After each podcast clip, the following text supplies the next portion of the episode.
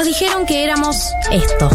Eso es lo que creo que son estos nenes tomadores de los colegios. Unos verdaderos conchudos. La ausencia de proyectos en los jóvenes que quedan atorados en los 17 años y después viene una cosa de abismo. Cada vez hay más jóvenes que no estudian ni trabajan porque ni siquiera quieren insertarse en el mercado laboral. ¿Qué pasa con los pibes que no tienen futuro? Pero hace mil años que no tienen futuro.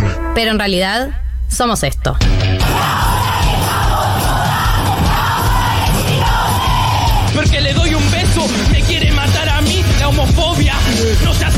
País. Una juventud con una fuerza y una capacidad de tomar las riendas de su propio futuro. Y esto es simplemente un comienzo. Con amigos y amigas vimos que en todo el mundo millones de pibes y pibas se estaban movilizando para luchar contra la crisis climática y ecológica. Decidí que no decidan por mí.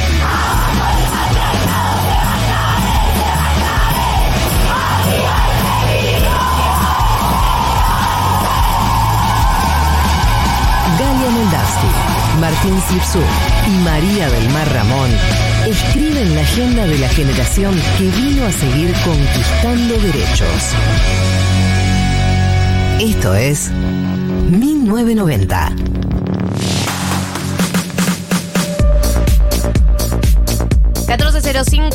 eh, y no sé si recuerdan, pero la apertura que acabamos de escuchar fue la del año pasado.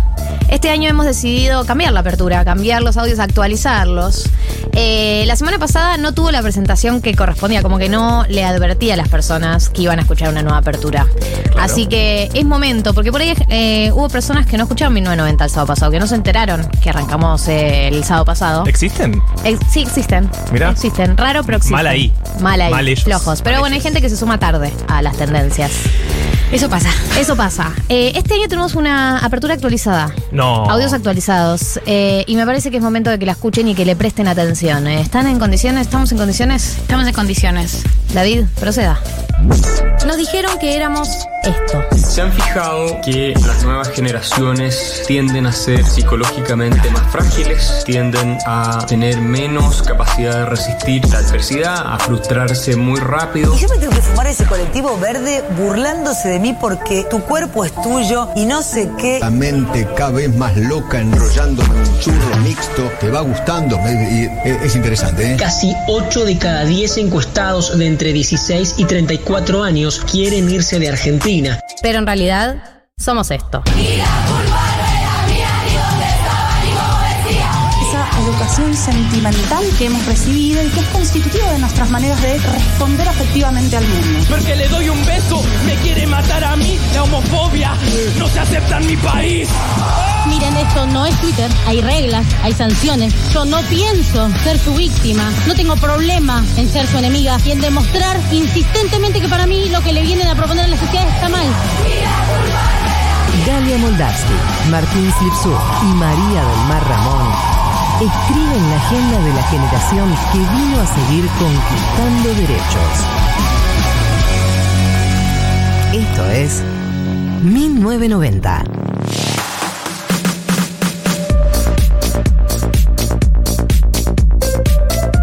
1407 en la República Argentina y ahora sí, arranca 1990. Eh, para los que se están sumando, esta es la nueva temporada de 1990. Se vienen cositas, se vienen cositas, se vienen columnistas nuevos. Eso ya lo podemos afirmar, lo hemos afirmado la semana pasada, pero lo podemos afirmar hoy también.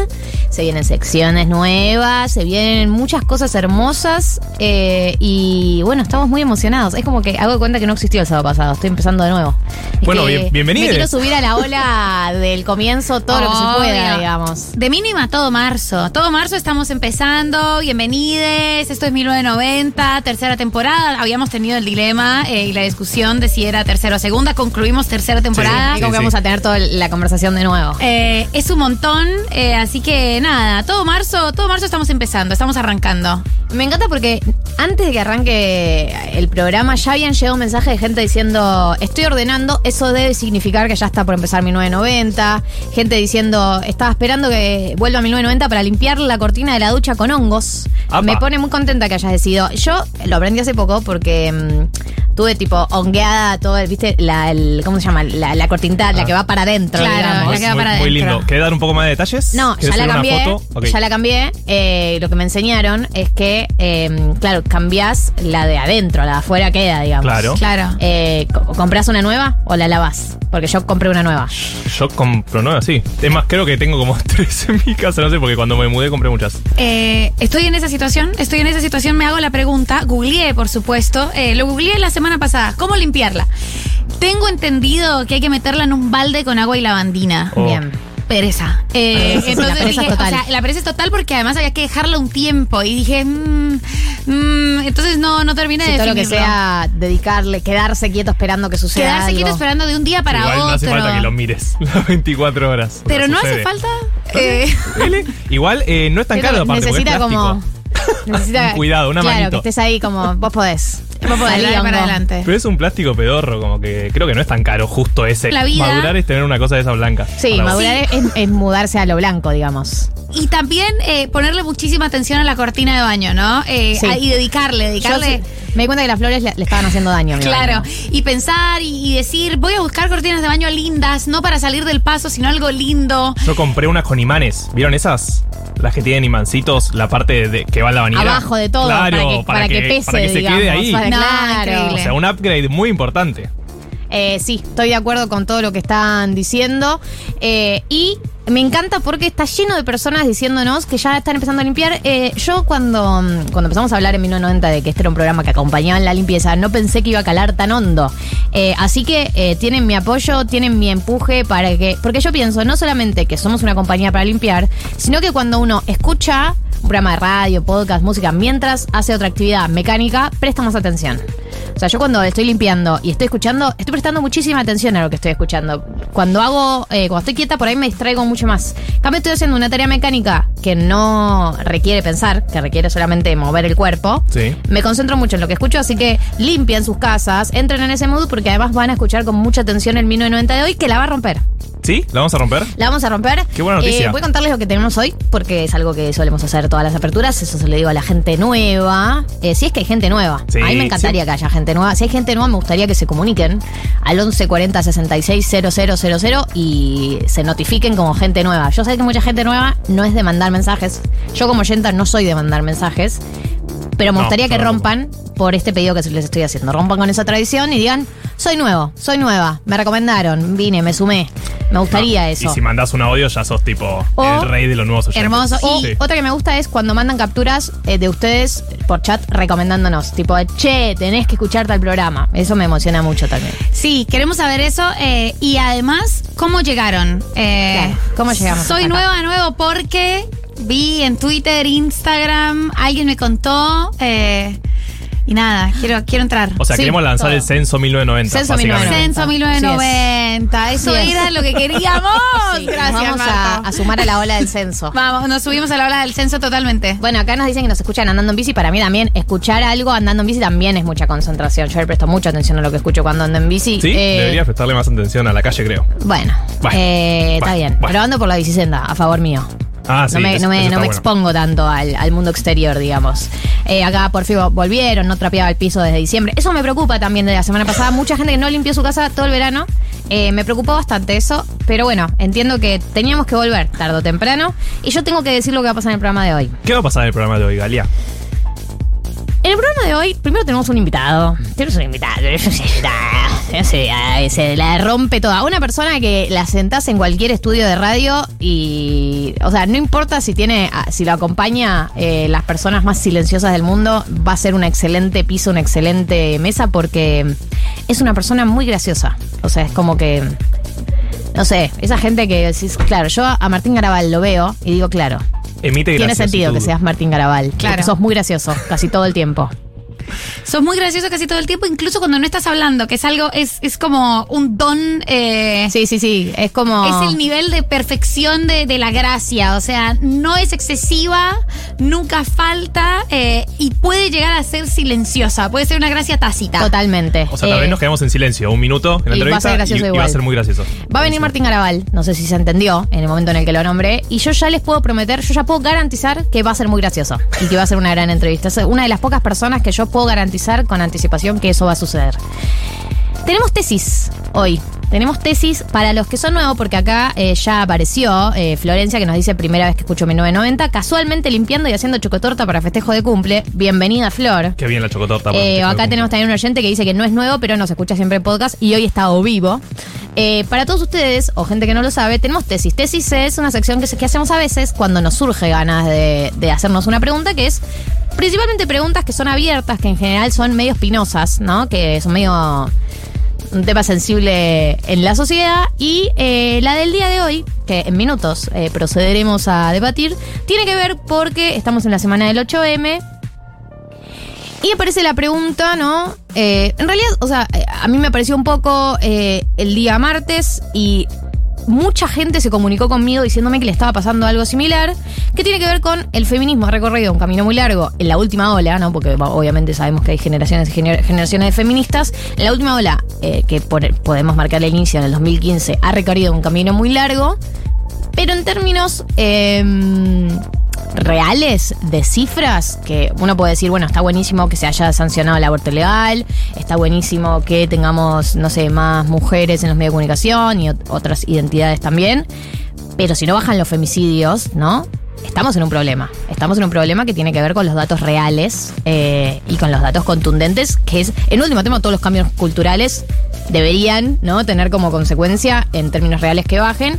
Y a mí por lo menos me apareció la pregunta de por qué no bajan. Una de las dudas que me apareció y que va a ser la tesis del día de hoy es si deberíamos haber sido más eh, abiertas, más inclusivas con los varones, eh, principalmente, dentro de la discusión del feminismo. Hubo una, una cantidad de años donde el callate varón, ¿no? El no vengan a las marchas, el, todo ese tipo de expresiones, era medio la norma, ¿no? Y creo que todos hemos tenido esta contradicción, que sí que no, algunos habrán estado más o menos convencidos. Creo que es una pregunta que vale la pena hacerse porque siempre asumimos que nosotras le decíamos, cállate varón, y ellos se iban a organizar y a hacerse preguntas. Y no sé si eso pasó de manera colectiva y masiva. Creo que es una pregunta para hacerse. Eh, iba a ser la tesis del día de la fecha. Adelantaba toda la tesis, ¿viste? Eh, la conclusión es, deberíamos haberlo hecho, ¿no?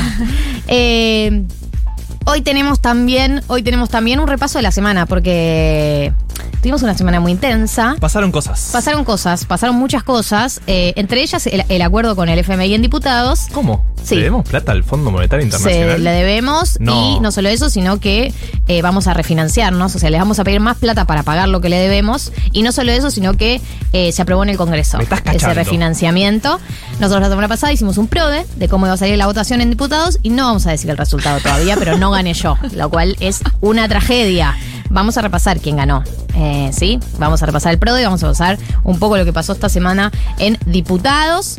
Eh, ¿Y qué más tenemos hoy? ¿Tenemos algo más? Tenemos glosario de economía. Glosario de Marto, economía. Marto, eh, retorna el glosario de economía que de nuevo, para la gente nueva, ¿qué es el glosario de economía? Y es explicar terminidos, explicar temas, temáticas, problemáticas, todo lo que tiene que ver con la economía, básicamente.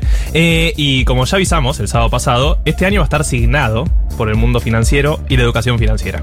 Sí, porque tenemos que aprender a no perder, a no perder el poder adquisitivo de base y de ahí en adelante todas las posibilidades que hay de inversión. Claro. Eh, ¿Cómo necesitamos eh, el, el argumento de eh, glosario de economía este año? Es increíble, es increíble. Somos una generación eh, poco educada financieramente. Sí, sí, sí, completamente torpes. Eh, pero por eso hoy vamos a hablar de algo que me parece, no sé si lo más importante, pero para entrar me parecía así lo más importante, que son las red flags para saber eh, qué es una estafa piramidal, ¿no? Perfecto. Ya casi la mayoría debe saber el caso Zoe, vamos a estar hablando un poco, pero voy a traer un par de red flags y un par de recomendaciones, porque no solo de red flags vive la gente. Sí, exactamente. Así que ese es el glosario de economía del día de la fecha y eso es todo lo que vamos a tener en el programa de hoy. Eh, ahora, la tesis. Como scrollear en Instagram, pero con contenido. 1990.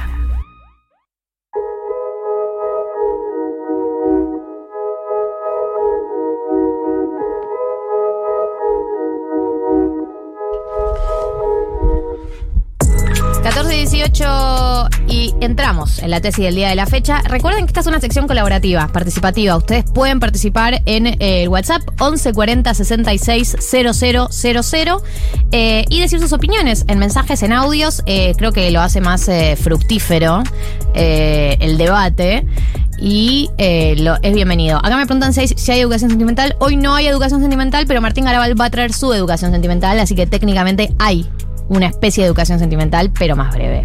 Con una vuelta.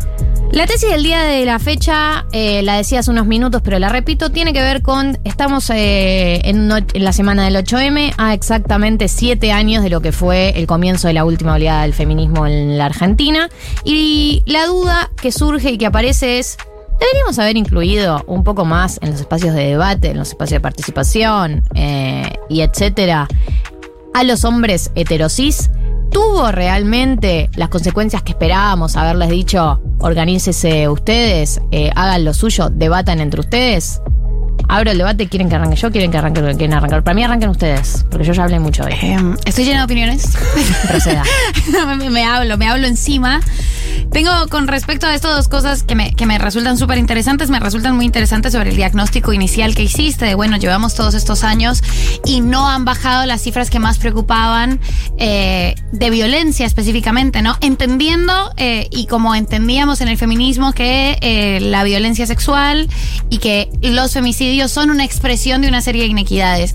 Y la verdad que yo creo que, que hay algo interesante y es que todas las, las conquistas que hicimos y que quizás también eran las más fáciles de conceder, no fueron directamente cosméticas, pero sí se centraron muchísimo eh, en un nivel simbólico, ¿no? Eh, y lo que creo que, que siguiendo esta lógica de esto es la expresión de una cantidad de inequidades estructurales es las estructuras no cambiaron. Eh, y pensando en las estructuras como el poder económico y el, y el poder político, ¿no? En cuanto a el patrimonio, las mujeres no tenemos más plata, no tenemos mejores trabajos, eh, no tenemos más tierra, no somos dueñas de, de los medios de producción eh, y en cuanto al poder político tampoco. Y creo que eso no debería ser eh, propiamente una autocrítica, pero sí quizás una forma de, pensarnos y de redirigir ciertos esfuerzos de, bueno, cómo también hacer el énfasis sobre estas conquistas simbólicas quizás eh, entorpeció un poco la pregunta sobre estas cuestiones estructurales. Y con respecto a cómo eso impacta en la discusión con los varones, eh, además de, creer que, que sí, que haberlos sacado de la ecuación también nos alejó de discutir estas cosas más estructurales y más macro, creo y creo últimamente que pensarnos de manera lo más opuesta posible a una idea biologicista requiere abrir del todo esos espacios y decir, bueno, aquí tienen que entrar todas las voces por más que nos pese y tenemos que pensar más bien cómo vamos a negociar que incluyendo esas voces eh, e incluyéndolos en un debate horizontal no nos monopolicen la palabra, ¿no? Algo que hablaba con respecto a esto de marcabas, eh, cuando, cuando yo planteaba esto el otro día en las historias de Instagram, una, amiga, Julia eh, Noera, le mandó un saludo, un saludo grande. Ella me decía que el problema tenía que ver más con eh, implementación de políticas públicas, ¿no? Ella decía, no, que tenía que haber más políticas públicas. Y yo creo que, que cuando surgió, a mí por lo menos cuando me surgió eh, esta pregunta del rol de los, de los hombres y de cuánto los deberíamos haber incluido, es que la, la, angustia, ¿no? Es que cuando, obviamente que el disparador fue la violación grupal en Palermo, eh, más allá de que yo creo que es algo que, te- que- que este debate trasciende a esa violación y que tiene que ver con datos más macro, es que cuando uno ve el, grupo de seis pibes, una dice, no podría haber uno frenado la situación. Eh, María lo labura muy bien en su libro La Manada, todo este tema de la grupalidad. Pero que una, como que lo que es fuerte del caso de la violación en Palermo es que vos decís, claro, no hubo uno que no se haya querido bajar, no hubo uno que no haya querido frenar la situación. Y eso tiene que ver, que no haya habido uno y que haya habido complicidad de todos los chabones, para mí, no tiene que ver tanto con las políticas públicas, sino con una conversación entre ellos que no está sucediendo. Para mí tiene que, o sea, para mí tiene. Marto, por esta vez podés hablar, ¿sabes? este- estás, Sí. estás convocado. No, eh, es que me, me quedé pensando en lo que decía de políticas públicas, porque estuve viendo los datos las últimas, eh, Gracias, la última semana, y es algo que es una problemática que en toda Latinoamérica no bajó. ¿entendés? No. Vos ves los datos de todos los países y está bien, ya todos sabemos que hay que decirle femicidio o feminicidio y no, no crimen pasional y demás, como que ya hay una, una generación de conciencia alrededor de eso y se están midiendo los datos también, eh, y hay mucho ministerio de mujeres en muchos países, pero los datos datos siguen sin bajar. Entonces, no es que hay un caso de un país que vos decís, wow, mirá la política pública que hizo y mirá cómo logró bajar los datos. No, no existe eso. Entonces, por eso también creo que es súper importante seguir debatiendo cómo, ¿no? Como Claro. casos puntuales de qué hacer. Y yo creo que, que en ese sentido es súper importante reconocer la falibilidad de, de las herramientas hasta ahora para poder avanzar en el debate. No tenemos, eh, hay que decirlo, no mejoró la situación, mejoró de vuelta la conquista simbólica. La pregunta de esto simbólicamente impacta en lo estructural, creo que también queda abierta, pero hay que pararse mejor en el diagnóstico. Yo creo hoy en día que el, el diagnóstico está mal formulado eh, y eso no está mal, también es muy reciente todo, es, es- es poco tiempo para Claro. haber de, para haber pensado, para haber reunido información, pero también es cierto que de políticas públicas, o sea, no se puede volver una muletilla. Políticas públicas hubo, ha habido la ley Micaela, por desgracia, no funciona. Eh, y no funciona por una cuestión que quizás era mucho más compleja de leer y es que no basta la capacitación porque partimos de un diagnóstico del origen de la violencia entre los hombres que por ahí hay que elaborar más. Estos chicos, a mí no me parece insensato que estos chicos hayan tenido un montón de concientizaciones y sensibilizaciones y capacitaciones en las masculinidades. Capacitaciones que yo dediqué muchísimos años de mi vida a pensar y a dar. Pero hay algo que sucede eh, y es que hay todavía una conversación sobre el consentimiento que es más compleja y que para mí no es insensato creer que ellos creían que esa situación era consentida. Por supuesto que sí, por su- eh, hubo muchísimos, o sea, los casos de abusos y violaciones donde el, el- el perpetuador, digamos, el, el victimario no tiene esa lectura de la situación, son infinitos, son infinitos, porque también es sino la lectura de eh, él el malvado que Claro. eh, va a ejecutar, qué sé yo, la, la cantidad de casos es infinita y hay algo que también para mí no es menor y que es algo que yo tampoco lo tengo eh, resuelto en mi cabeza, que es, ¿por qué nosotras eh, activamos tanto las discusiones y los debates? Porque estábamos motivadas y empujadas por el dolor, ¿no? Principalmente. Tipo, muertes, cosas que te movilizan mucho, ¿no? A nivel personal. Y los chabones están más movilizados por la empatía que por el dolor. Y no sé si eso funciona como motor de la misma manera que funcionó el nuestro. Entonces hay algo de que ellos van a tener que, que estaría bueno que ellos también reconozcan su propio dolor, digamos, sus propias angustias y dolores y que eso los motive, porque para mí no alcanza tipo, te van con esta para hacer el, todo el, camino que hicimos nosotras. Como que a veces siento que no alcanza con decirle, che, súmense, digo, hay que hacer una mirada hacia, hacia adentro y conectar con el propio dolor y con las propias experiencias chotas y traumáticas para que te motive. Eh, escuchemos un audio, a ver qué dice la gente. Buen día, noventeres. Bueno, hay primero que un, proceso de tan pocos años a nivel de una sociedad, este, me parece que, ha avanzado muchísimo y que, que, bueno, los cambios se van a notar a futuro. Este, las sociedades son muy lentas. Eh, podemos avanzar individualmente, pero no garantiza que el resto lo haga. Y por otro lado, eh, nos ha faltado a los hombres espacios porque siempre terminamos hablando del feminismo entre hombres eh, que no somos feministas. Así que manden salvavidas, chicas, que los estamos esperando. Un abrazo.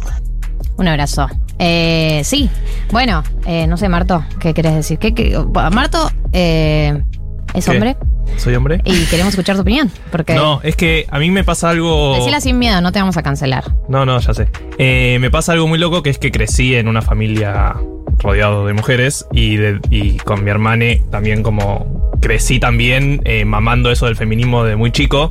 Entonces tal vez sí me considero feminista en algún aspecto, o sea, en todo lo que se podría considerar un, Sí sos. un hombre hetero feminista. O sea, sos el hombre Eh, definitivo, se ha dicho en esta y, radio y- varias y veces. esa, y esa discusión, no, no, pero esa discusión de, eh, no sé, lo hablábamos también por el aire, no sé, el paro de mujeres, ¿no? Como yo hacer notas de feminismo, sí, obvio, me parece que está bueno. También es raro que quede mi firma en una nota sobre feminismo el día que justamente queremos visibilizar el laburo de la mujer. Entonces es como, esa contradicción está todo el tiempo. Eh, pero sí, es, es lo que decía recién el audio también. Los espacios de los varones y los hombres, eh, hablando de feminismo siempre desde afuera y los Y son recontra, eh, son recontra chicos, digamos, Puntuales, espacios sí. de construcción, de, de va- varones antipatriarcales, digo, no son espacios masivos, no está pasando en todos lados, son espacios chicos. Eh, 11 40 66 000, eh, los audios yo recomiendo 40 segundos máximo, porque si no se nos hace difícil eh, audios tan largos porque es como denso de escuchar. Pero Eh, no solo para acá, sino en la vida. también, Eh, En la vida normal, eh, en la vida fuera de la radio, 40 segundos de audio es perfecto. Sí, sí, sí, en la claro, vida, por claro, es favor. una recomendación para la vida en general. Eh, creo que, que, o sea, estoy, estoy de acuerdo. eh, y creo que hay que poner mucho el énfasis en la discusión estructural. eh, o sea, para mí tiene que repartirse la plata. Eh, tiene, tiene que repartirse realmente la plata, tiene que repartirse el poder. Pero incluso en las discusiones de varones antipatriarcales, creo que falta. Hay algo que no estamos viendo y hay una clave que y hay una llave que no tenemos eh, y que y que tampoco creo que eso sea exclusivamente culpa de los varones. Y, y me interesa mucho pensar más hoy en día en tono de pregunta de hay una narración del mundo que se están haciendo eh, y que, que no necesariamente se construye desde la violencia, pero de vuelta en la definición de, de cómo se consiente y cómo no que creo que es mucho más difícil de desbloquear. Y yo lo veo en, mis amigos heterosexuales, en situaciones mucho más chiquitas, ¿no? Como hay algo que vos ves de afuera y decís, me parece que te pusiste un poco jede.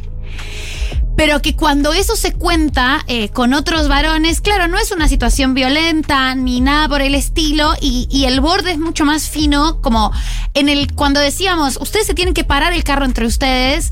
Los ejemplos eran muy, eh, muy obvios, ¿no? Como no le grites a una chica en la calle. Si te mandan Claro. un video sin el consentimiento de una chica, eso no lo hagas. Y eso estuvo bien porque las pautas fueron claras y explícitas. Pero es tanto más fino eh, y es tanto más, eh, el, el borde es tanto más difuso que creo que ahí hay que darle un poco de espacio a la abstracción de esa discusión o pensar eso. Hay algo que no estamos entendiendo de una forma de ver el mundo eh, que no es necesariamente explícitamente violencia y que violenta y que sin embargo logra hacer cosas tan horribles como la violación en Palermo. O sea, el producto es igual. Pero la, la, pregunta o, o la forma en la que se configura, para mí es mejor tenerlo como pregunta, porque evidentemente no pudimos responderla. Sí, sí, sí, estoy de acuerdo. Voy a leer algunos mensajes. Acá, por ejemplo, María dice, pero no, María del Mar, otra María. Creo que la clave también está pensar que eh, quienes fueron socializados como varones heterosis no tienen empatía ni sensibilidad. Les es indiferente el dolor ajeno, lo ven como algo ajeno, como algo externo de lo que no son parte. No les mueve un pelo la cifra de femicidios creciendo todos los días y eso es muy difícil de revertir cuando fuiste criado así toda tu vida.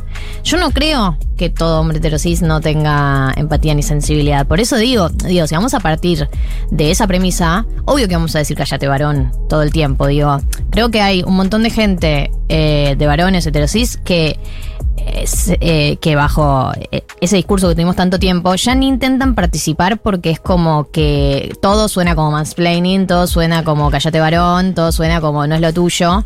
Y, ok, lo intentamos una serie de años así, ¿a dónde nos llevó? No es que nos llevó a que se generen los espacios de debate entre chabones, no pasó eso. Entonces, digo, creo que por eso, no es por serte complaciente que una hace esta pregunta, creo que es porque estamos en, términos y condiciones de hacer un balance a siete años y me parece que no pasó eso, que lo que generó es como esto, como a que hablen del feminismo como un movimiento donde ellos no son parte y la realidad es que siempre fueron parte, porque somos un 100% de la sociedad, el 50% hace el cambio, el otro 50% no lo hace, estamos en un problema. Eh, y... Y nada, eso es lo que yo pienso de este mensaje. Hay audios, ¿no? A ver. Hola 1990, ¿cómo va? Sí, para mí trajo consecuencias haber tenido este separatismo, que sí que fue necesario, de todas formas, me parece que ya nos correspondía pensar entre nosotros para nosotros y no que ellos piensen para nosotros, Eh, pero creo que, que nosotras ya estamos en instancias de discusión mucho más avanzadas de las que quizás ellos lo están haciendo, porque bueno, porque no les dimos el lugar, porque no les correspondía, pero ahora hay que empezar a debatir entre todos, digamos, porque si no siento que va a quedar un poco como de nicho y lo que necesitamos es que todos entendamos que estamos pensando les feministas. Bueno, con respecto a lo que decía, creo que hay algo también, otro discurso que decía es, yo no te voy a enseñar a vos, Claro. formate. Y bueno, todos tuvimos a alguien que nos enseñó, ¿no? Eh, Hay, de hecho, hubo un texto que, que circuló mucho y tiene mucho que ver con lo que decía recién, eh, que era, no es trabajo de las feministas enseñarle a los varones. Y era un muy buen texto en su momento. eh, y hoy en día, o sea, eh, hay también algo de, una puede discutir con lo que una pensaba hacía uno, hace unos años. No hay nada malo en eso, ¿no? No hay nada que, que demuestre una derrota en repensarnos. Y con respecto a eso, les dijimos tanto a los varones, como decía vos, callate, no puedes hacer parte de este espacio, que hay un montón de cosas en las que esas preguntas siguen estando, pero ya no las hacen con nosotras. Pero la pregunta no se resolvió eh, y la pregunta se, se acalló de alguna manera porque sí se construyó la lógica de que esta pregunta era incorrecta, pero no quedó del todo definida la respuesta. Y yo creo que, que a pesar de que, como decía la, el, audio recién, fue muy importante haberlo hecho y fue muy importante habernos dado ese espacio. Por supuesto que fue importante y fue importante habernos movido de rabia y, y de salgan acá, que vamos a pensar nosotras. Pero ahora es importante persuadir, es importante discutir y hay que convencerlos y hay que enseñarles y, y hay que poder construir las respuestas a esas preguntas. Porque la idea de eso ya no se pregunta, no podés preguntar sobre si la chica quería o no quería estar con vos. Bueno, por ahí la pregunta hay que hacerla y hay que volver un poco a pará, procesemos un poco esto, cómo funciona, cómo no funciona, en lugar de decir, ya tendría que estar claro, ¿no? Es que para mí hay algo tan revolucionario de esto, ¿no? Si ves cómo avanzó en los últimos 10 años, ponele, que, que es un poco lo que creo que decía un audio, como cuando lo veas desde lejos, va a ser un flash realmente, como ver todo lo que se avanzó. Eh, ahora es obvio que no alcanza, porque sigue sin alcanzar. Entonces también la discusión es obvio que al principio lo revolucionario tiene que ser disruptivo. Lo disruptivo no es, che, por favor, podés no matar, no, obvio, no es eso.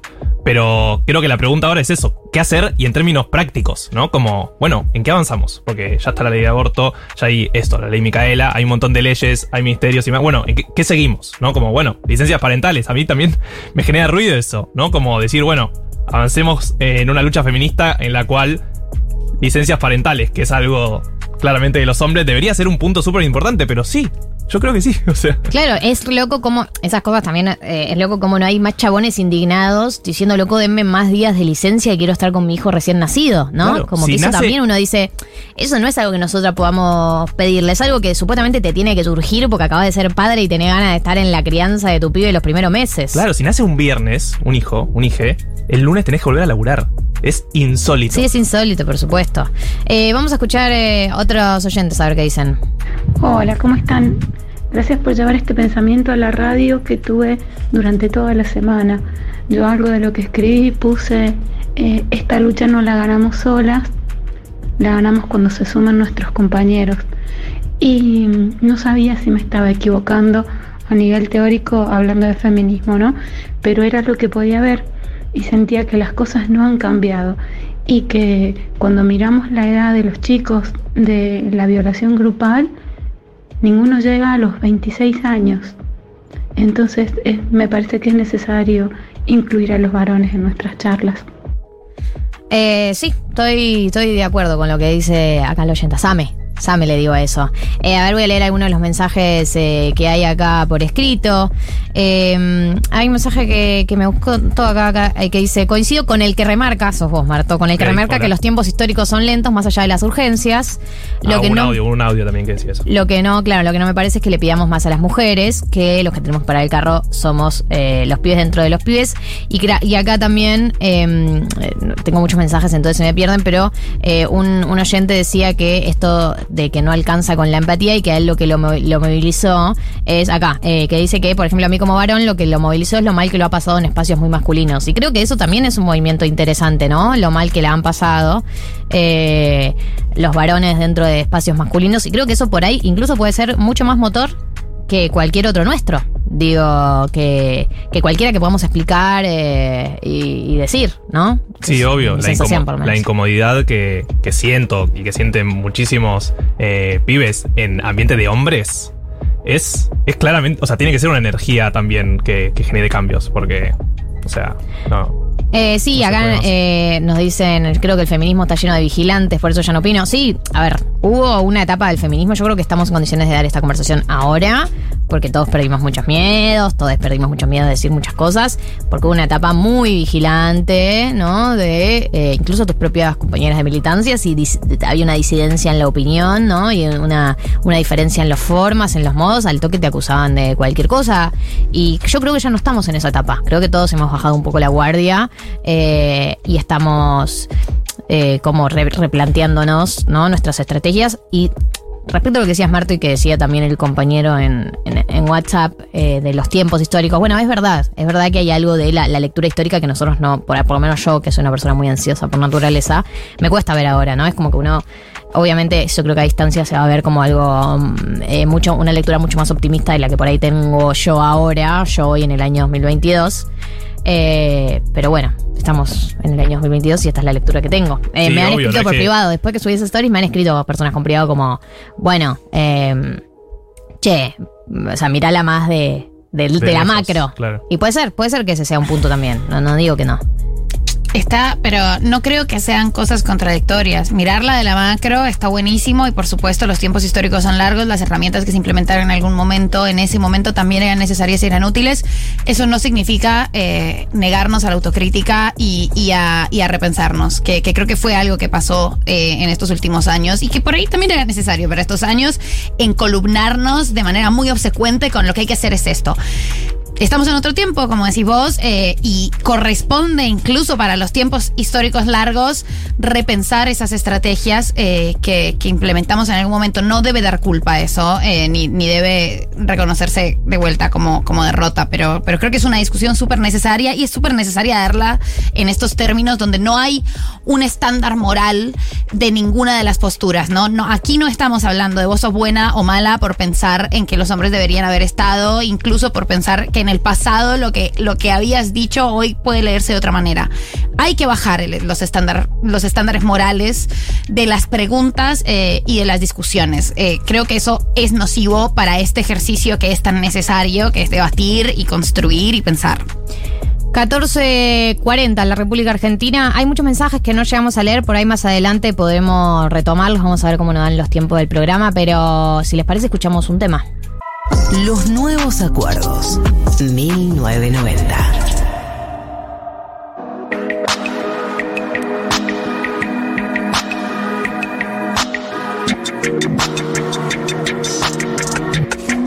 14.45, recuerden que tenemos por delante el glosario de economía, tenemos por delante la entrevista con Martín Garabal y su educación sentimental, que ya lo, lo tenemos en nuestras manos y va a valer la pena. Está guardado bajo siete llaves. Pero antes de eso, hoy es sábado y este es un país en donde pasan muchas cosas todos los días. Eh, nunca tenemos una semana. ¿Qué pasa? Nada. Es el Nada. En el verano pasa eso a veces, ¿viste? En enero no hay noticias, los diarios ya no saben ¿Cómo? qué. En enero, o sea, siempre pasa algo. Bueno, siempre. hay una noticia traumática siempre. Claro. Hay, hay una noticia que parte la realidad nacional en Sí, dos. Sí, pero bueno, no hay como Sí, agenda sí, de vení, noticias vení diarias. llenando con noticias random y de repente explota y ya no sabes qué más decir. Eh, esta semana, ¿qué pasó? El lunes, eh, 7 de marzo fue el lunes, ¿no? No me estoy equivocando. Eh, fue el Día de la Visibilidad Lésbica. Eh, ese día se eligió porque es en reclamo por el asesinato de Pepa Gaitán, que fue víctima de un, un crimen de odio en manos de Daniel Torres, que era el padrastro de su novia. De hecho, ella laburaba en un comedor comunitario y habían invitado a Daniel y a la pareja a trabajar en el comedor comunitario. eh, y de hecho, es como, como se conocen con Daniel, ella empieza a salir con la hijastra, ¿no? De Daniel, que era es la hija de la pareja. eh, y cuando le blanquean que están juntas, la, los padres, este Daniel y, la pareja eh, reaccionan muy mal. Y de hecho, el asesinato sucede porque una persona intenta intervenir, ¿no? Intenta mediar, va a la casa, estaban en medio de una discusión, se acerca a Pepa y sale Daniel con un rifle y le pega un tiro, automáticamente, ¿no? De hecho, el- el tiro es el 6 de marzo, pero Pepa termina falleciendo el 7 de marzo y por eso el 7 de marzo es el Día de la Visibilidad Lésbica, que creo que en, en este... En este año está marcado por eh, dos, bueno, por un hecho principal que tiene que ver con que el 15 de marzo arranca el juicio de Iggy. Claro, el caso de Iggy, que eh, en el 2016 había sido víctima de un intento de violación grupal, eh, es una violación correctiva, una, una manada, en este caso otra Sí, vez. Como el libro de María, la manada. eh, de chabones, eh, dice que, que la van a violar para que deje de ser torta. Sí, literalmente la estaban esperando. Ya se lo venían diciendo, eh, eran vecinos del barrio, se lo venían diciendo, ella se muda, vuelve de visita y la esperaron para eh, realizarle una violación correctiva. Claro, eh, y se defiende eh, justamente porque ya sabía y, y- y le habían advertido de esta situación. y en esa defensa mata a uno de, de los agresores. Sí. Va presa, obviamente, no se considera ni en pedo en ese momento, en el 2016, un caso bastante invisibilizado eh, cuando sucedió y la verdad que el trabajo de las feministas para sacarlo a la luz eh, fue muy arduo porque además es un Sí, los caso... colectivos LGBT. Claro, eh, porque era un caso que reunía todas las interseccionalidades, ¿no? Iggy, una lesbiana, nada más una chica de un sector súper vulnerabilizado, eh, y la culpan eh, y la eh, meten presa por homicidio simple. Claro. Ahora, después de, de no está presa la, la excarcelación que sucedió en el ocho 2016. meses. sí. Ocho meses presa y la excarcelaron. Y ahora eh, empieza el juicio por la absolución, ¿no? Eh, en el que además van a ser muy interesantes los argumentos y que esperamos que obviamente den cuenta de los avances sociales en cuanto a la posibilidad de, de- de autodefensa en este caso y de considerar ahí como la víctima real eh, de, de lo que estaba sucediendo y como el, el hecho en sí como la única opción que tenía a mano, porque si no habría sido otra víctima fatal de una violación correctiva. Eh, también hay que recordar que el día de ayer se cumplió un año de la, de la desaparición de Tehuel de la Torre, que recordemos había ido una, supuesta entrevista de trabajo en Alejandro Korn eh, y nunca más apareció. Los dos detenidos eh, se niegan, ¿no? Ellos saben perfectamente qué fue lo que pasó, eso lo sabemos todos, porque aparecieron rastros de sangre y de ADN de Tehuel en la casa de uno de los detenidos y además aparecieron enterrados su celular y su campera en las zonas aledañas a la casa de uno de los detenidos. Sin embargo, los detenidos no quieren decir y por lo tanto está muy frenada la causa. Eh, son súper interesantes las dos entrevistas que hizo Marina Biuso en TN con el padre y con Ximena Tordini que habla un poco de cómo es el sistema de búsqueda de personas en la Argentina y cómo está frenado porque hicieron rastrillajes, no hay pistas nuevas, los detenidos, por más que saben que ellos van a ir presos porque hay evidencia en su contra, no hablan y no se avanza. Eh, el padre de Tehuel considera la posibilidad de que esté en una red de trata incluso y pide que se lo siga buscando, así que estamos a un año y no tenemos datos nuevos de Tehuel de la Torre. Eso también sucedió el día, el día de ayer, pero bueno, nos salteamos de lunes a viernes. Pero bueno, vamos al martes. Para Internacional Feminista, hubo marcha, se volvió a las calles después de dos años de eh, que no haya movilizaciones. Muchas, muchas también paramos, ¿no? Eh, estuvimos en nuestros puestos de trabajo, quienes pudimos, ¿no? Porque la verdad es que la gran mayoría de las mujeres no, no le dice a su jefe, che, mañana paro por el paro internacional feminista y le dice, Sí, dale, obvio. anda. Pero bueno, las que pudimos lo hicimos y eh, para mí es una medida que, está buenísima. Eh, el día miércoles fue el día de la carta, yo creo que fue el día jueves, eh, que se publicó la carta por la chica que fue la víctima de la violación en grupo en Palermo, en donde pidió que por favor dejen de publicar y republicar y repostear los videos en donde se está o pseudo blureada o nada blureada su cara, e incluso habló de un medio de comunicación que dijo su nombre. Ella lo que dijo es, ya la causa judicial, está avanzando, ya tienen los videos. ¿Qué necesidad de reproducir y reproducir y reproducir ese video donde se ve la situación en la que la arrastran en la calle? O la situación en la puerta de la panadería. Eh, creo que es muy importante esto, es muy importante con todo lo que pasó con este caso para volver a centrarnos en que no podemos, incluso con la mejor de las intenciones, incluso con, con la idea de que hay que desnaturalizar y visibilizar, no podemos pasar por encima de la voluntad de las víctimas. Eh, y fue curioso, de hecho, lo que tuvo que pasar para que esa chica sacara una carta eh, pidiendo, por favor, córtenla con todos los días hablar de este tema. Debe ser extremadamente difícil si la situación está avanzando judicialmente. Hay que respetar ese el derecho a que no se hable todo el día de una situación tan grave de la que fuiste víctima. No importa si vos lo que querés hacer es hablar todo el día para desnaturalizar la violencia sexual. No importa. Eh, hay una persona que fue la que la, la sujeta de estas violencias que tiene todo el derecho a que este tema no se hable más en la esfera pública.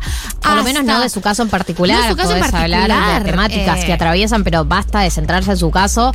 Eh, y de hecho hay algo que ella dice eh, que es súper interesante, que tiene que ver con...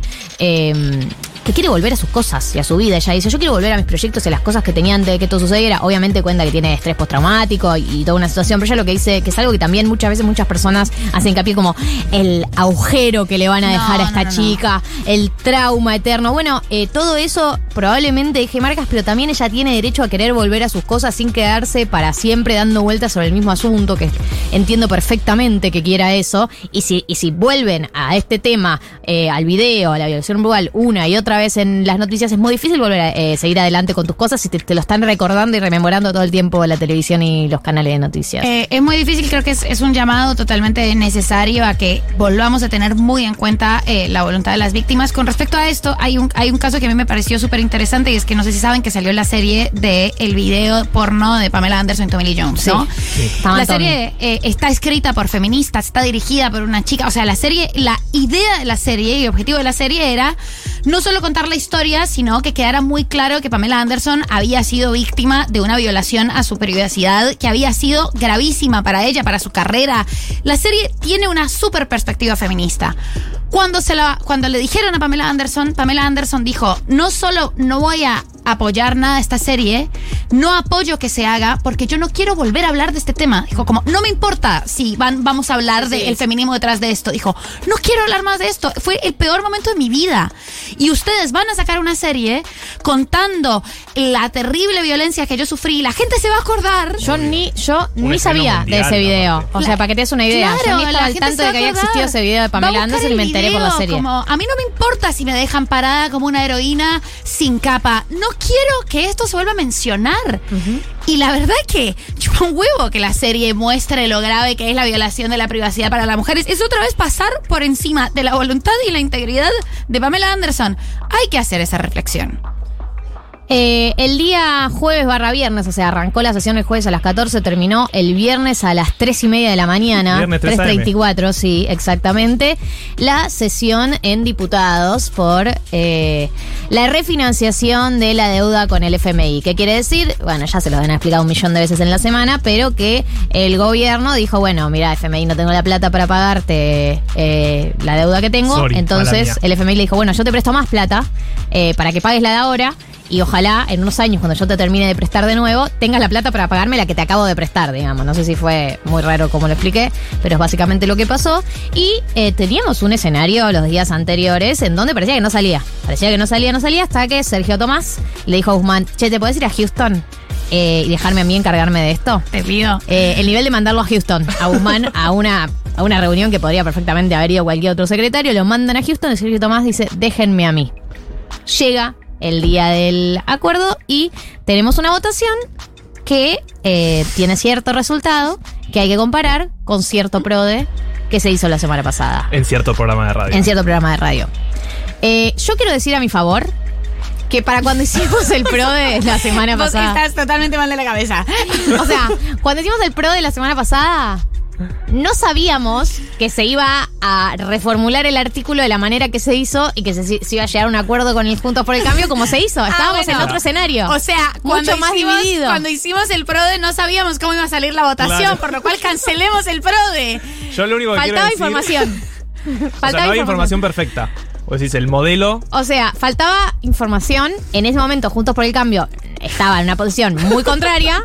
eh, y no estaba ni cerca de acordar. Después lo mandaron a Guzmán a Houston. Sergio Tomás eh, intervino, cambió el artículo, llegó a un acuerdo con eh, Juntos por el Cambio. Y obvio que con el diario del lunes es No, otro no, no, no, no, no, no, no, no, no, no, no, no, no, no, no, no. Porque alguien ganó el PRODE. Evidentemente, alguien supo leer que eso podía Vos no pasar. sabías que eso iba a pasar. Por supuesto que sí. Y yo lo dije todo el tiempo en la radio. Todo el mundo me subestimó. Y yo dije dos cosas en la radio. En mi otro programa, todos los días ¿Otro me programa? dediqué. ¿Tenés Tengo otro programa? todos No. los días, de 18 a 20. No sé cómo la gente no se harta de escucharme en esta radio. No, también a mí me Quizás pasa lo también. hecho. Conmigo, no con vos. Eh, Yo nunca mira. me harto de escucharte. Mi manera de sacar esas conjeturas fue la siguiente. Si no consensuaba, el PRO venía diciendo que iba a acompañar. Si no consensuaban, iba a ser realmente un trauma político. O sea, si la votación salía menos de lo que salió, que incluso yo fui más pesimista que el resultado, iba a ser un quilombo político demasiado importante. Y lo otro, que lo dije toda la semana, y acá no me creyeron, era que la Cámpora iba a votar en contra. Y Yo eso no, yo eso no, no, es no- no cierto, tuve ninguna eh, postura. no es una pelea con vos. Si me estás escuchando, Maturrosu, esto es para vos. Me dijo que básicamente que yo era una delirante. Y le dije, mirá que yo creo que esto va a ser así. No. machi- es de machirulo, sorry. Perdón, perdón. Maturroso, pero te Eh, dijo eh, estás guiada por tus emociones, más o Eh, menos. Claro, básicamente. No, ¿cómo vas a decir eso? Y yo, hay una fuente que me dice, no, no, van a jugar, no sé qué. Entonces, eh, mi cálculo eh, estaba fundamentado, obviamente, no en el diario del lunes. Pero Gali, jugar con vos a estas apuestas es muy traumático. Yo no quiero, o sea, Igual para, ¿podemos dar los resultados a la gente? Porque Dale. la gente en la calle me paró y me dijo, che, vos Dale ganaste el PRODE. No, resultados. yo salí último.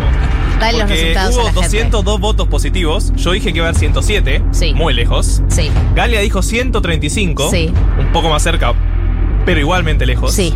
Y Mechis dijo 186. O Sí. sea que estuviste ahí a unos eh, 14. Vos sos el economista. Sí, 14. Yo- yo no puedo hacer esa 16, cuenta. 16 votos. Eh, ¿Qué se siente, Mechis?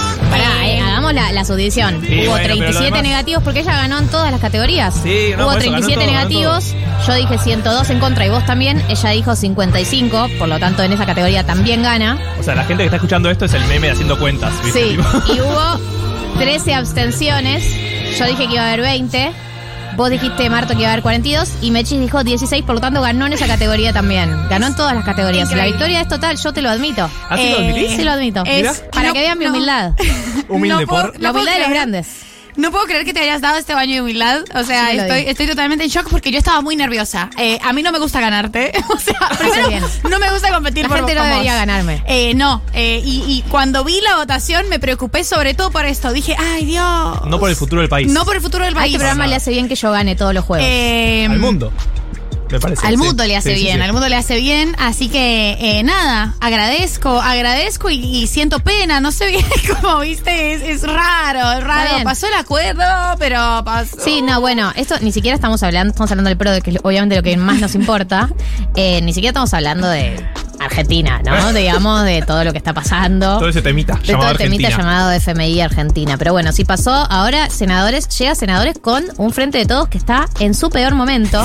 No, o sea, es ¿por qué lo increíble la situación, no para escalar. Yo pensé No. que lo máximo que iba a escalar era que la cámpora vote en contra, eso era como el tope de escalar. Sí. Pero no, este fin de semana siguió escalando Se porque más. están muy enojados dentro del sector de la cámpora porque parece que no hubo suficiente muestra de indignación por los piedrazos que se tiraron a eh, la oficina de Cristina Kirchner, el despacho de Cristina Kirchner en el Senado.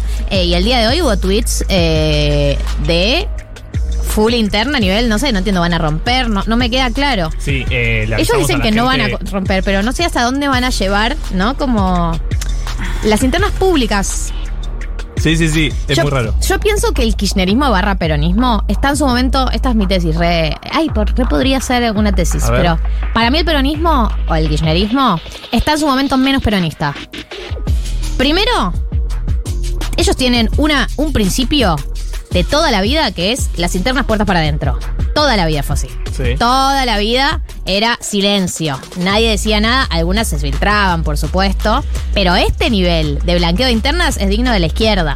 No Igual- del peronismo. No, ojo, porque para mí es totalmente, es un ADN kirchnerista teniendo en cuenta que en los noventas Cristina rompe con el PJ abiertamente y hace un monobloque. O sea, es casi una tradición inaugurada Sí, por pero el ellos no rompen. kirchnerismo. Esto es lo que digo, no están rompiendo. Una cosa es que rompas y digas, me diferencio. Ellos dicen, seguimos juntos. Dentro del seguir juntos, el criterio siempre fue los trapitos puertas para Es que adentro. nosotros nos criamos con el guillerismo y eso era muy quillerista. Sí, Trapito era. para adentro, muy lineal, no esa etapa. Bueno, esto es- y es que Esto- todavía, en Claro, pero dejó de ser así. Claro, Claramente. ahora esta es una nueva etapa que no sabemos qué es. Y segundo, este acuerdo con el FMI que cierra Alberto, que estamos de acuerdo, él no lo eligió, eh, la bomba que dejó Macri, todo eso lo sabemos.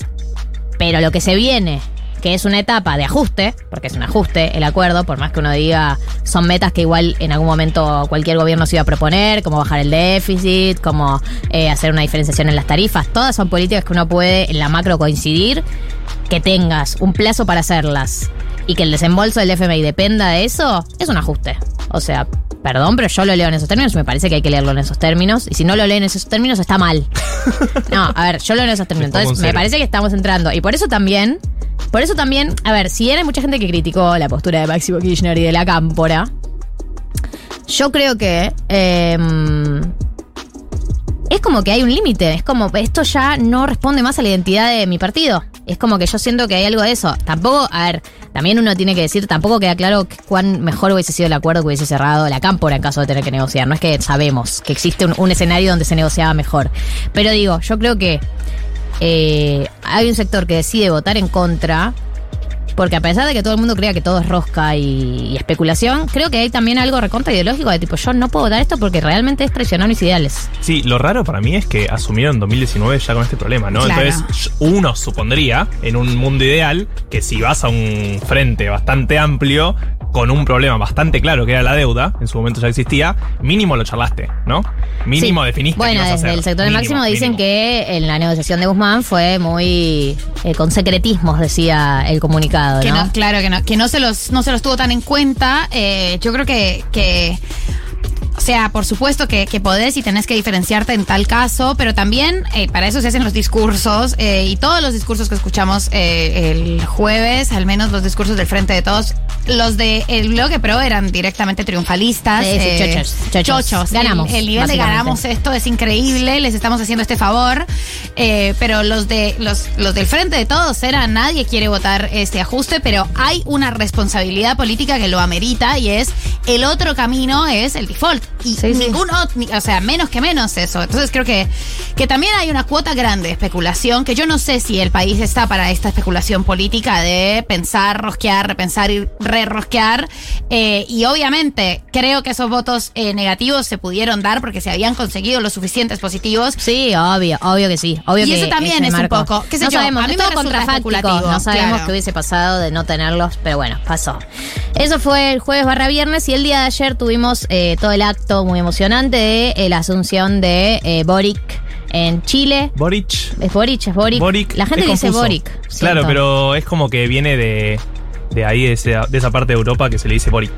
Eh, bueno, Boric. Boric eh, asumió en Chile eh, un momento en donde le rindió homenaje a la, la, la escultura de Salvador Allende, muy emocionante. Mm. Y nada, muy loco. Ojalá le deseamos lo mejor, porque siempre nos escucha. Sí, Eh, le sí, deseamos sí, lo mejor. Yo por encima de todo ya estoy en una etapa de la política donde mi expresión es de deseo y nada más. O sea, le deseo mucha suerte. Es lo que se viene. Porque aparte recordemos, tiene 36 años. O sea, podría ser nuestro amigo. Le deseo mucha suerte. Camila Vallejos estaba. Camila Vallejos estaba hermosa, estaba vestida de lila. Nunca no. Nunca no está hermosa, pero estaba muy, eh, muy, muy hermosa. Y eso es todo lo que tengo para decir. Le deseo suerte. Camila Vallejo estaba muy hermosa. Y. Éxitos, en lo, éxitos en lo que se viene. Suerte, amigos. Cualquier cosa nos llamas. Sí. ¿eh? Vos pega el tubazo. Entre los presentes estuvieron Gustavo Petro, que es candidato eh, a las presidenciales en Colombia. Estamos muy cerca de esas elecciones y mañana se vota Congreso y se votan las internas, como decir, las paso, pero no son obligatorias. Eh, así que a los migrantes que me están escuchando y que colgaron y que no fueron a votar el lunes, mañana tenemos que votar, mañana tenemos que votar. Es muy importante que al menos en este panorama universal eh, el mundo nos encuentre un poco más a la izquierda eh, o, algo, o amigues, eh, porque claro, estuvo Sí. Boric, se sacó la foto con Petro, muy emocionante.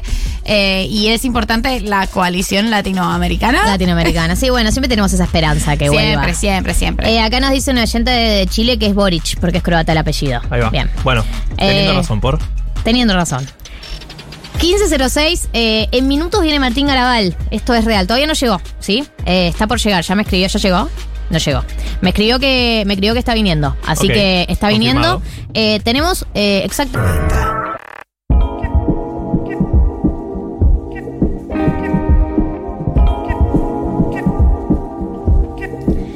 y 13 en la República Argentina está viniendo Martín Garabal, así que en minutos tendremos la entrevista con él. Pero antes, eh, queremos presentarles a la nueva productora. No, no, de afuera no, de adentro. Sí, sí, sí, sí. Que proceda, proceda, Proceda. proceda, a ingresar a, Ya, al eh, estudio. No había visto tu mensaje, quiero que lo sepas. Ahí estamos conectados. Siéntese, señorita. Eh, siéntese, enfrente del micrófono. Hola, hola. Hola. Hola, hola. ¿Cómo es su nombre? Mi nombre es Julia, gracias por la invitación. Eh, no, de nada, gracias, a vos por, sumarte. Ay, Ahí. chicos, Ahí. están Eh, Juli, eh, sí, estamos re gachipachi. Juli, ¿qué edad tenés? Tengo 24 años. Es más chica. La mejor Estamos, edad. Soy eh, 1990 igual, ¿eh? Claro, sí sos. Eh, estamos empezando a hacer la gran mirta de absorber energía juvenil. Hacia eso nos dirigimos. Porque nos dimos cuenta que nosotros ya no podíamos robar más con decir nosotros los jóvenes. Dentro de poco ya no vamos a poder más. Entonces vos, a partir de ahora, sos la representante de Estos, estos chicos como el Duki. Ok. Vaya Estos- responsabilidad. Estos chicos como Estos chicos. Trueno. Estos Ofelia muchachos. Fernández. Bien. Que ya nos quedan chicos a nosotros.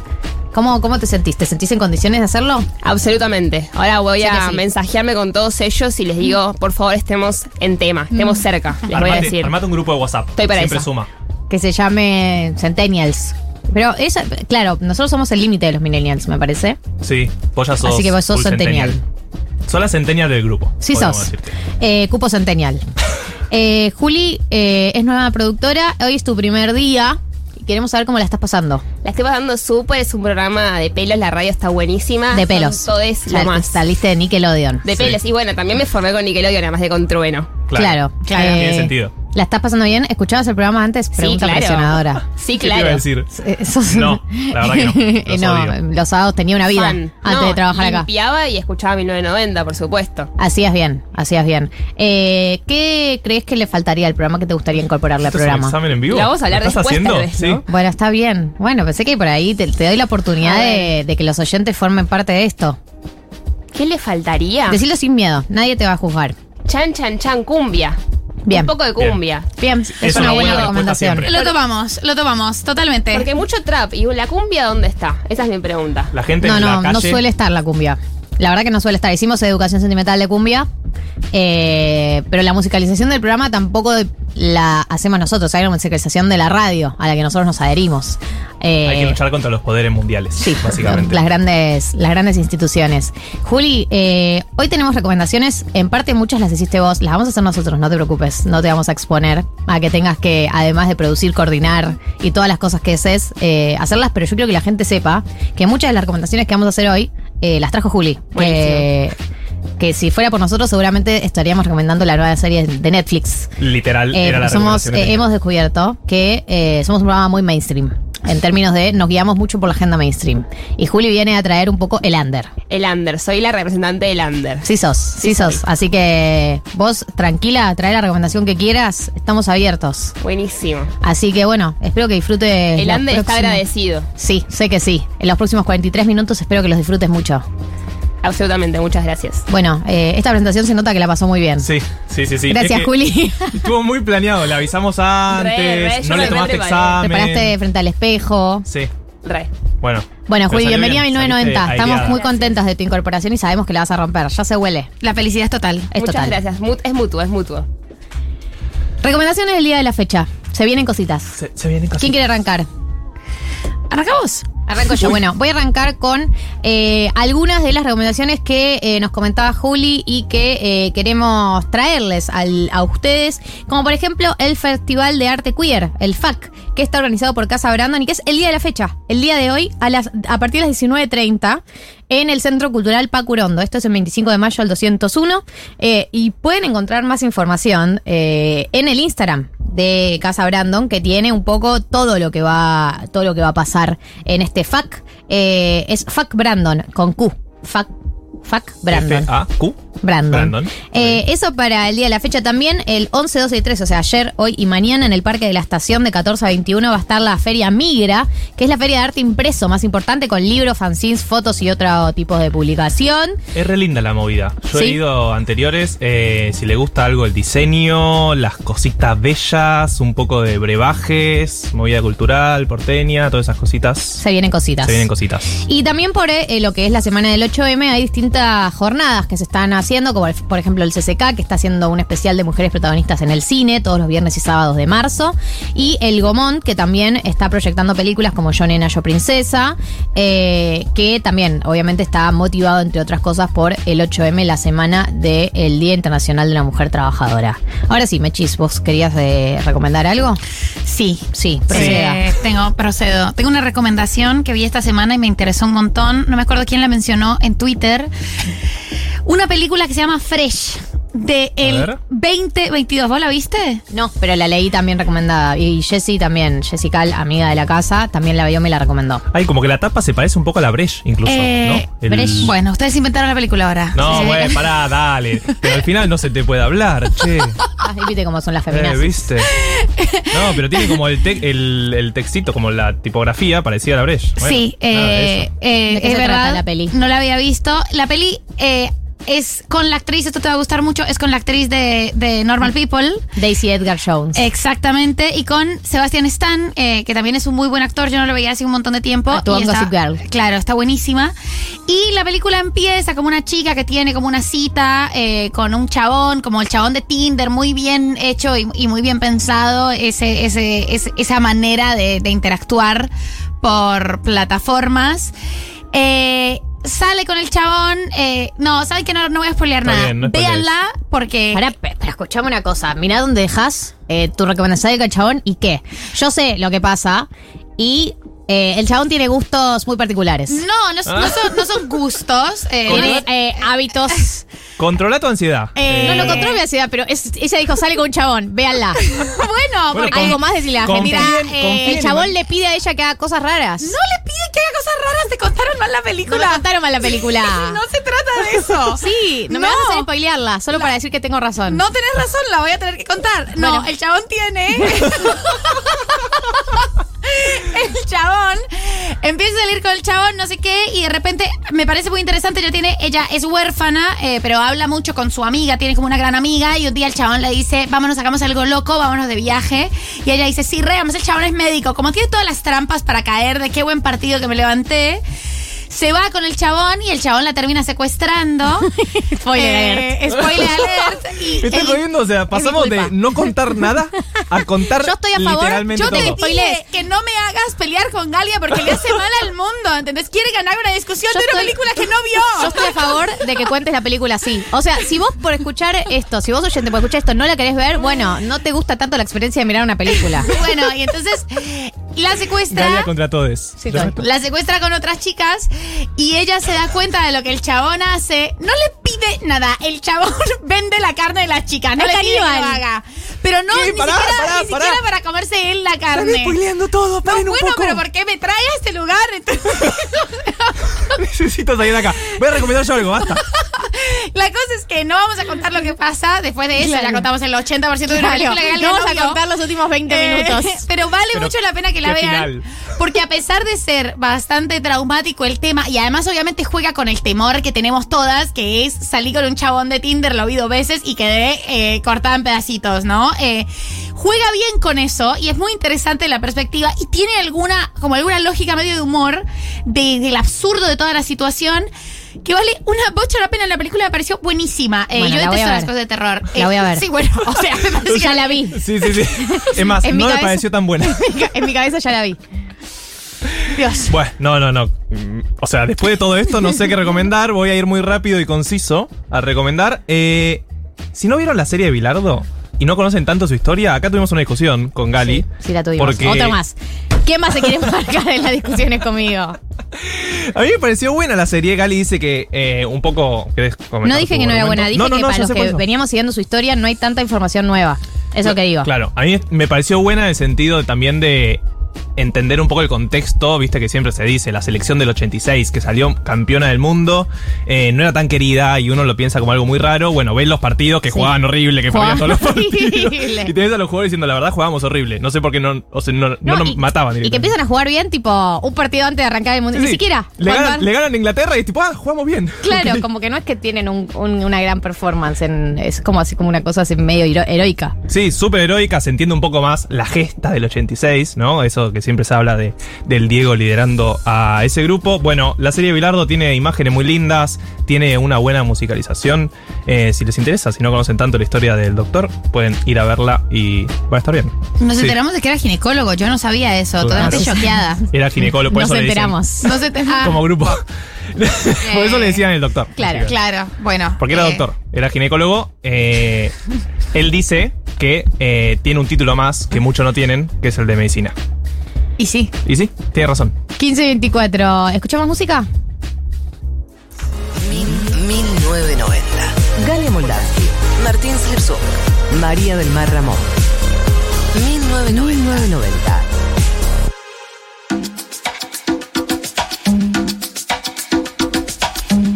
$15.33, vamos a entrar en el glosario de economía en minutos. Martín Garabal, sí, chiquis, ya sé que lo vienen esperando desde las 2 de la tarde, pero nosotros también.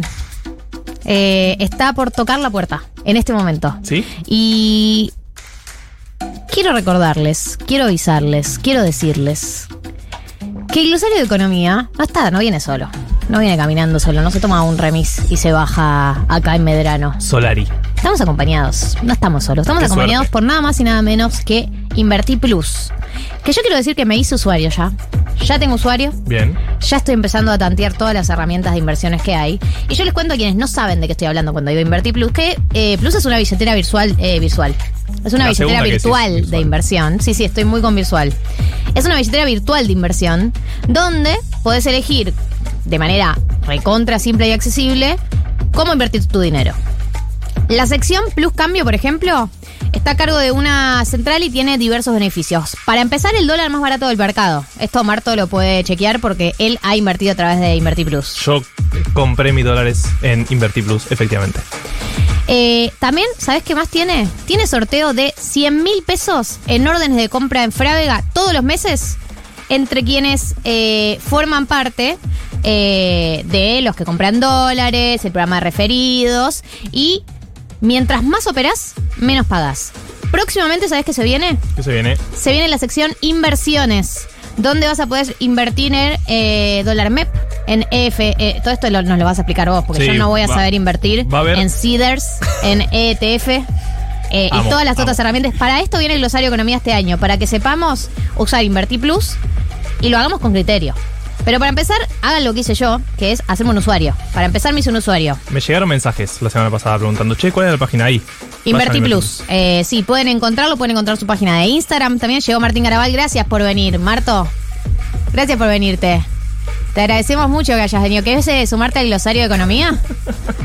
No quiere. No, dice que no, dice que no. Esto es Inverti Plus y nos acompaña en el glosario de economía del día de la fecha. sí. No quiero. No quiere. Ok. Está una. bien. Vos te vas a quedar sin invertir su- tu dinero. Marto, ¿sobre qué vamos a hablar hoy? Vamos a hablar sobre un Leonardo Nelson. Si le digo así, ¿saben de quién estoy hablando? Cositorto. Cositorto. Leonardo Nelson. Qué nombre, ¿eh? Para, ¿se Papito. llamaba Leonardo Nelson? Leonardo ¿el Nelson se llama, sí. Hay un muy buen perfil de Victoria de Masi en el diario AR. Eh, la- su historia es increíble, vayan a leerlo. Eh, Leonardo Nelson. Rarísimo, ¿no? Ese nombre. No, no sabía que se llamaba Nelson. Sí sabíamos que se llamaba Leonardo. Bueno, eso es importante. Eh, por si no saben, es el fundador, creador, alma mater, además, de Zoe, esa Gen- generación Zoe. generación Zoe, Zoe Cash, todos los Zoes, eh, y que está prófugo, básicamente, de la justicia. Hay como 15 detenidos ya. Eh, ¿Por qué? ¿Por qué? Zoe es una estafa piramidal. ¿Qué? ¿Cómo? No. Ay, no, no, no, no, no. Pero no. vos tenías ahí, Martín. Todo, la casa No. de mi abuela, la, ven- la vendí y la puse ahí. Bueno, Bueno, ¿te, todo te vuelve enteraste recién? en algún Me momento. estás jodiendo, ¿no? Eh, no tanto. No, No, la verdad que no. no. Si querés lo hablamos afuera. te Llego ayudo. tarde y encima me entero de esta noticia, no. Bueno, pero vos sabés que es una estafa piramidal, porque si no sabés te explico un poco. Básicamente es cuando tenés que ir a buscar más gente para que tu inversión eh, te la devuelva a alguien. En Ah. este caso, Cositorto. Entonces te decían, che, busca más gente, trae gente, y así te vamos a ir pagando. Bueno, spoiler alert, no funcionó. porque llega un límite, básicamente. no Porque hay, llega un momento donde ya no se suma más gente y se frena toda la cadena de pagos. se frena toda la cadena de pagos y ahí es cuando la gente empezó a denunciar, che, me están cagando, básicamente, no me están devolviendo mi dinero. Eh, y por eso el compañero Leonardo Nelson se fugó. Básicamente, ¿a qué país? A Colombia. No sé si te suena de algún lado. Eh, No, no sabía, perdón, Ok. chiques, perdón. No sé, no sé cómo más pedir no, no, no, no, disculpas. Eh, no hace falta que respondas por tu país. Ah, me- pero- Ok, ok, ok. ¿Casualidad? No lo creo. No lo creo, no lo creo. Eh, pero eh, hoy les traje tres red flags que tienen que estar atentos para no entrar en estafas piramidales. A ver, a ver, A ver. a ver. Sí, aprende, pincho, porque. Vos pudiste haberlas tenido en cuenta, ¿no? A ver, voy a ver si, estaba, si se cumplían algunas de estas. Bueno, eh, Zoe decía que tenía rendimientos súper altos, o sea, 8% mensual en dólares. Claro. Es el real quien pudiera. Sí, claro, sí, sí. Si realmente fuera así, todos estaríamos llenándonos de dinero. Claro, no es que es una inversión increíble que de la que nadie se enteró y vos te vas a enterar primero, esas cosas no suceden Claro. generalmente porque no sos eh, Jeff Bezos. Eh, entonces si te dicen, che, te vamos a dar 8% en dólares por mes, desconfía. Eh, ¿Por pregunta? ¿cuánto es el rendimiento que uno dice, bueno, esto suena creíble? Bueno, el Tesoro de Estados Unidos, ¿sí? El Banco Central de Estados Unidos, los bonos rinden algo así como un 1% anual, anual. y Claro, este era 8% mensual. Claro. Hay una diferencia bastante importante, ¿no? Como se darán cuenta. Eh, así que bueno, ya saben, si les ofrecen rendimientos súper altos, es una red flag. Hay algunas criptomonedas eh, que se promocionan vía Instagram con influencers que sí. también eh, ofrecen ese rendimiento. Claro. Y están siendo Así que- investigadas por la Comisión Nacional de Valores. Así que si sos influencer y te ofrecen promocionar algo que te ofrece el 8% de ganancia, sospecha, porque por ahí no querés que tu imagen quede pegada a que la gente pierda todos sus ahorros. Sí, y la cantidad de influencers eh, clase A que la están promocionando. Ajá. Sí. Y. Bueno, ah. Marcelo Tinelli. Conductor más grande de los últimos 40 años de la televisión argentina. Mm. Mm, Sí, sí, ¿La sí, sí, promocionó? Sí, sí, sí. Vos querés denunciar gente con nombre y apellido. Está todo bien, no pasa nada. Pero no hablamos de qué moneda. No, está todo bien, está todo bien, Galia, está bien. La, la gente no entendió. Vos querés que la hija de Roberto Moldaski apuntó duramente contra Marcelo Tinelli. Está todo bien, digo, son cosas tuyas, Galia. Y acá viene la segunda red flag y se puede relacionar con esta criptomoneda de la que estamos hablando, que es que no se entiende de dónde viene la ganancia. Vieron que si ven los videos esos es como, vayan a lo de mis amigos que tienen ganancias extraordinarias, impresionantes, pero no entendés bien qué hacen. Zoe tenía como una panchería, una hamburguesería, Un coso de vendía mascotas. cursos. Soy Pets tenía. Zoe Pets, eh, bueno, lo, de, lo de Soy Burger me, impactó. Yo nunca había visto Soy Burger, pero es, es, es una cosa que se traduce también a la vida cotidiana. Que, ¿De qué viven? No, la gente Sí. no puede Sí, te- explicar de qué vive. y los bots, viste que de repente te hacían bots navideños. ¿Qué? ¿Qué es eso? ¿Cómo por qué? ¿Qué es eso? na- nadie ¿Y entendió. por qué? Sí, Ah, ok. ¿por qué? Yo me preguntaba lo mismo. Y nadie entendió. Eh, Esa es la cuestión. segunda red flag, si no Esa- sabes de qué viven. Claro, si no es real, es tipo Oriana eh, Vibes. Si no sabes de qué viven y no entendés la ganancia, red flag. Y la tercera es que siempre tienen excusas. Porque Cositorto siempre decía, no, eh, nos persigue el gobierno. Sí, que hay una conspiración en su Hay contra. una conspiración en nuestra contra. Eh, estamos por sacar una leak, que es como ser agente oficial para poder vender acciones y comprar acciones. Eh, pero como nos persiguen, no podemos. Entonces no estamos regulados, pero porque no podemos. no nos dejan, no dejan ser libres. Y después también la excusa, obvio, la más importante es: no tengo ahora para devolverte. Justo ahora se me cerró una cuentita y no sé qué, no puedo, perdóname. Pero si vos me das un poco más de plata, yo te juro que en los próximos meses te voy a devolver. Y un montón, ahí sí, ahí ya somos millonarios todos, somos todos felices. Sí, todas esas pasaron y yo no las vi, no las vi venir. Sí. Bueno, estas. ¿las tres te pasaron? Todas, sí. Bueno, Bueno. si hubieses escuchado la columna de Martín, por ahí hoy estarías con todo tu dinero abajo de tu colchón. Sí, igual el colchón lo mandé a lavar y había guardado un poquito más ahí y no volvió tampoco la plata. Esa puede ser la cuarta. red con lo, con lo honesto que somos en este país, somos muy de devolver esa- ese tipo de dinero. Marto, gracias por todas estas red flags. Ahora sí estoy en condiciones de invertir, ahora sí estoy en condiciones de hacerlo de manera honesta. Gracias a ustedes. Galia Moldavsky, Martín Slipsuk, María del Mar Ramón. Hasta las 4. 1990.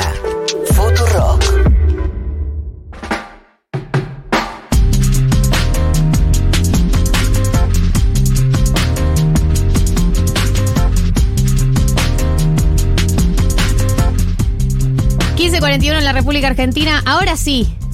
Gracias por venir, Martín Garabal. Pensamos que no venías. No, yo también eh, pensé en no venir. A la mañana lo pensé. sé que es verdad. Cuando sé salí que de sí. Pilates, cuando dije, uy, a ver si me da el tiempo para comer. Bueno, pienso en no ir entonces. Fui a comer con un amigo que lo traje. Lo trajiste. Es muy de famoso, perdón, pero ¿Venir es muy de famoso amigo? venir con un amigo eh, a lugares. Le falta sostener mi riñonera. Sí. Y, y- y filmar y grabar stories mientras yo hago la entrevista. Claro, como que está en una radio, muestra un poco su vida. Sí, sí. No es esa clase de amigo. ¿No? Y no ¿Cómo soy esa clase de ¿Cómo famoso. se llama? Se llama amigo? Lea. Sí, sos famoso igual, pero Eh, no esa clase. No esa clase. Lea. A, como vos denunciaste hace un rato. Sí, ¿y qué, qué se comió? Eh, fuimos a Niño Gordo. Mira, no, siento que es un lugar para ir a cenar. Que la Claro. gente no va al mediodía. O sea, siento Bueno. que te, te sentaste a comer como con determinación. Nos sentamos en la barra, pedimos tres platos, nos atendieron este, como reyes y, y nos cobraron. Digo, lo estoy Sí. mencionando, es como una onda que le estoy haciendo como. Claro, como- buena onda. Como esperando que la vez que vienen me, me inviten un café por lo menos.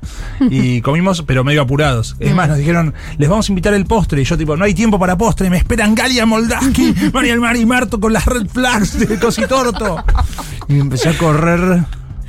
Bueno, Eh, bueno, estuvieron a punto de invitarte el postre igual, no es menor. casi, casi, ¿Te, casi. ¿Te sorprende el día de hoy cuando tenés que pagar en un lugar? Decís como, opa. No, yo hay cosas que prefiero pagarlas porque No el, hacer. el intercambio eh, de influencer, la moneda del influencer, es más cara que la comida. Claro. Entonces Claro, vos. tus stories valen más cara de lo que esto vos me lo, esto me lo enseñó. Voy a ventilar una intimidad. esto me lo enseñó tu papá. ¿Qué te enseñó? Tu papá a veces agradece por ahí un bagel, un bollo, un niche de papa que le llega Sí. y su manager, este, Anita Tomaselli. eh, no, eh, Yankelevich, Sí. le dice tipo, necesitas un bagel, yo te lo regalo, pero no hagas una story, porque yo le quiero sacar no sé cuánta guita al banco, no sé qué, y vos me la estás, me estás desvalorizando. ¿Qué querés, un lavarropa? Yo te lo regalo, pero no hagas una publicidad, un bagel. Es verdad que le hice eso. Y está es verdad que le hice eso. Es verdad. Tiene sentido. Me parece espectacular. Claro, nunca lo había pensado. Y o está sea. bien, porque eh, ahora, si vos en la pandemia, de repente, que es lo que pasó, eh, no sé, el bar de enfrente de mi casa, que es el de la esquina de la casa de tu papá, o el de la vuelta, o el lugar donde vos vas, estaban en la lona porque no podían abrir y te dicen, che, ¿te puedo mandar algo de comida? Y me sí, obvio, lo hacemos, qué sé yo. Pero no me gusta como la obligación de. Te mandé un regalo. Compartí el regalo que te mandé. No, entonces no es un regalo. Bueno, un regalo. ¿Me- ¿Querés que promocione algo? Una remera talle S. Claro, Era bueno, para con, mí el- todos- con el todos son arma. Sí, claro. Te mandé un regalo. Sí. A ver. Eh, no, ay, agradezco. y así. Este, Eh. Pero bueno, nada. Tampoco es que sea, tampoco es que haya una correlación tan directa que cualquier cosa que promocione una persona en redes va a funcionar. Eso no, es así. Eh, Eh, ¿Vos solés ser de esos influencers que rinden? Que las Eh. marcas te dicen, che, vos recontra rendís. Sí, pero porque le pongo esmero a la publicidad. No, no hago un catálogo de. Agradezco un yogur, después un, un dildo, después una- un protector de, de- para la compu. No. Claro. Elijo. Elegís. Sí. Elegís marca que vaya según tu identidad, sí. ¿es eso? Obvio, sí. Ok. Yo sé que si recomiendo un ¿Nunca, libro. nunca, ¿Nunca traicionaste un poquito tu identidad por una marca que pagaba bien? Eh, bueno, promociono un auto y no sé manejar. Pero, muy bien eso. pero me esmero en hacer lindos videos explicando. Pero es divertido. ¿Vas a aprender a manejar? Estoy en eso. Bueno, María también va a empezar a dar clases de manejo. Bien, bien, bien, bien, bien. Me anoté, el lunes es mi primera clase. Ah, bueno, yo estuve haciendo doble comando, solo volante por la calle. O sea, sin ¿Cómo te sentiste? Me sentí bárbaro. Y sí, porque tenías un doble comando. Sí, voy así. De hecho, estoy pensando en hacer eso nada más. Solo esa parte. Andar siempre en doble comando. No, trato de no hacer cosas que no tengan que ver con mi, con, con mi esencia, digamos. Sea cual sea. Bueno, mi esencia también es ganar plata. La esencia de todos es ganar plata. Eh, estamos con Martín Garabal, por si Sí, todavía no lo reconocieron. así, obvio. Por si todavía no lo reconocieron por la voz, eh, muchos oyentes de Futuro, además de conocerte por todas las cosas que has hecho, en parte escuchan tu podcast, porque también ahora sos parte de esta emisora. Sí, de, la- de alguna manera sí. De alguna manera sí, del Divagar. sector podcast. ¿Qué capítulo se viene? ¿Se viene un Bueno, capítulo? sí, eh, cada 15 días sale un episodio estreno, son seis episodios nomás esta primera temporada, y la semana siguiente sale un pequeño bonus track con eh, una, una situación de la entrevista que dejamos este, como para paladear después. Para destacar, digamos. El primer capítulo fue con Elizabeth Bernassi, la negra Bernacci, si querés decirlo en italiano. Sí, claro. Eh, que estaba buenísimo. Eh, el segundo episodio fue con eh, Male Pichot, que trabaja acá también. Sí. Y Julián Lucero, que no trabaja acá, pero es amigo de Male y Pichot. bien podría trabajar acá. Podría trabajar acá. El tercero fue con Miguel Granados. Y el cuarto, que se estrena este lunes, es con eh, Alexis Moyano y Santiago Korowski. Son dos amigos míos, me gusta mucho cómo trabajan, Sí. me encanta lo que hacen y charlamos con ellos de sus procesos creativos. Eh, Hermoso. La verdad, sí. ¿Vos decís que la gente que escucha el podcast eh, puede incorporar algo de sus técnicas, de sus procesos creativos o es solamente de consumo como me gusta escucharlo? Eh, no, puede incorporar. De hecho, me salté en la mención uno que es muy importante, que es el mejor de procesos El de creativos. Cecilia Fanti. Que es el de Cecilia Fanti y Magali Echevarne, que eh, sin duda, para cualquier persona que esté en la, en la titánica tarea de escribir, aprender a escribir, inspirarse o leer con otra óptica, es un gran capítulo porque son dos muy increíbles escritoras argentinas. Y una trabaja como editora en Penguin y otra trabaja como librera en Césped de Sí, Libros. que es una, una de las librerías más hermosas cual, de la ciudad autónoma de Buenos la Aires. curaduría de los libros y, y, ah, las dos sacaron libros. Este, do- eh, Ceci sacó dos novelas, una sobre un accidente en el que casi pierde la vida, que se llama La chica del milagro. La atropelló un colectivo eh, y cuenta un poco toda esa internación y todo lo que pasó. Y este y el otro es sobre la maternidad al tiempo que pierde a su propia madre. Y están buenísimos los dos. Y Los mejores días de Magali Echevarne está buenísimo.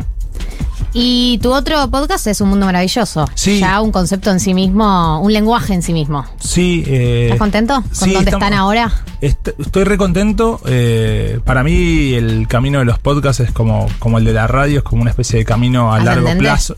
Sí, como a fuego lento, ¿viste? Claro. Como eh, como lo que tenés que hacer es construir comunidad. Ahora hay como medio una desesperación por tener figuras convocantes y meter un gol, viste, como hay como una especie de desesperación en los medios, creo, de meter eh, Twitch, ah, es el nuevo medio, le va a ganar a la tele y termina haciendo lo mismo que la tele, pero con la ropa sucia arriba del colchón y después eh, Con el perro que pasa atrás. Claro, y después, eh, no, entonces eh, Instagramers y, y Twitteros en la radio, pero no es radio porque es streaming y, y así, qué sé yo, pero bueno, lo que hay que sostener es cómo construís una identidad, una comunidad y demás. Eh, acá, sí. de hecho, hay oyentes escribiendo que te aman en un mundo maravilloso. O sea, el, el núcleo duro está, está presente, está escuchándote. Bien, Sabelo. bien, bien. Eh, no, yo quería de un mundo maravilloso que yo te decía que es un lenguaje ya en sí mismo, ¿no? Porque me parece que se ha armado como una cantidad de códigos infinitos y que uno ya entra en el mundo, un mundo maravilloso y entras como, como en esa.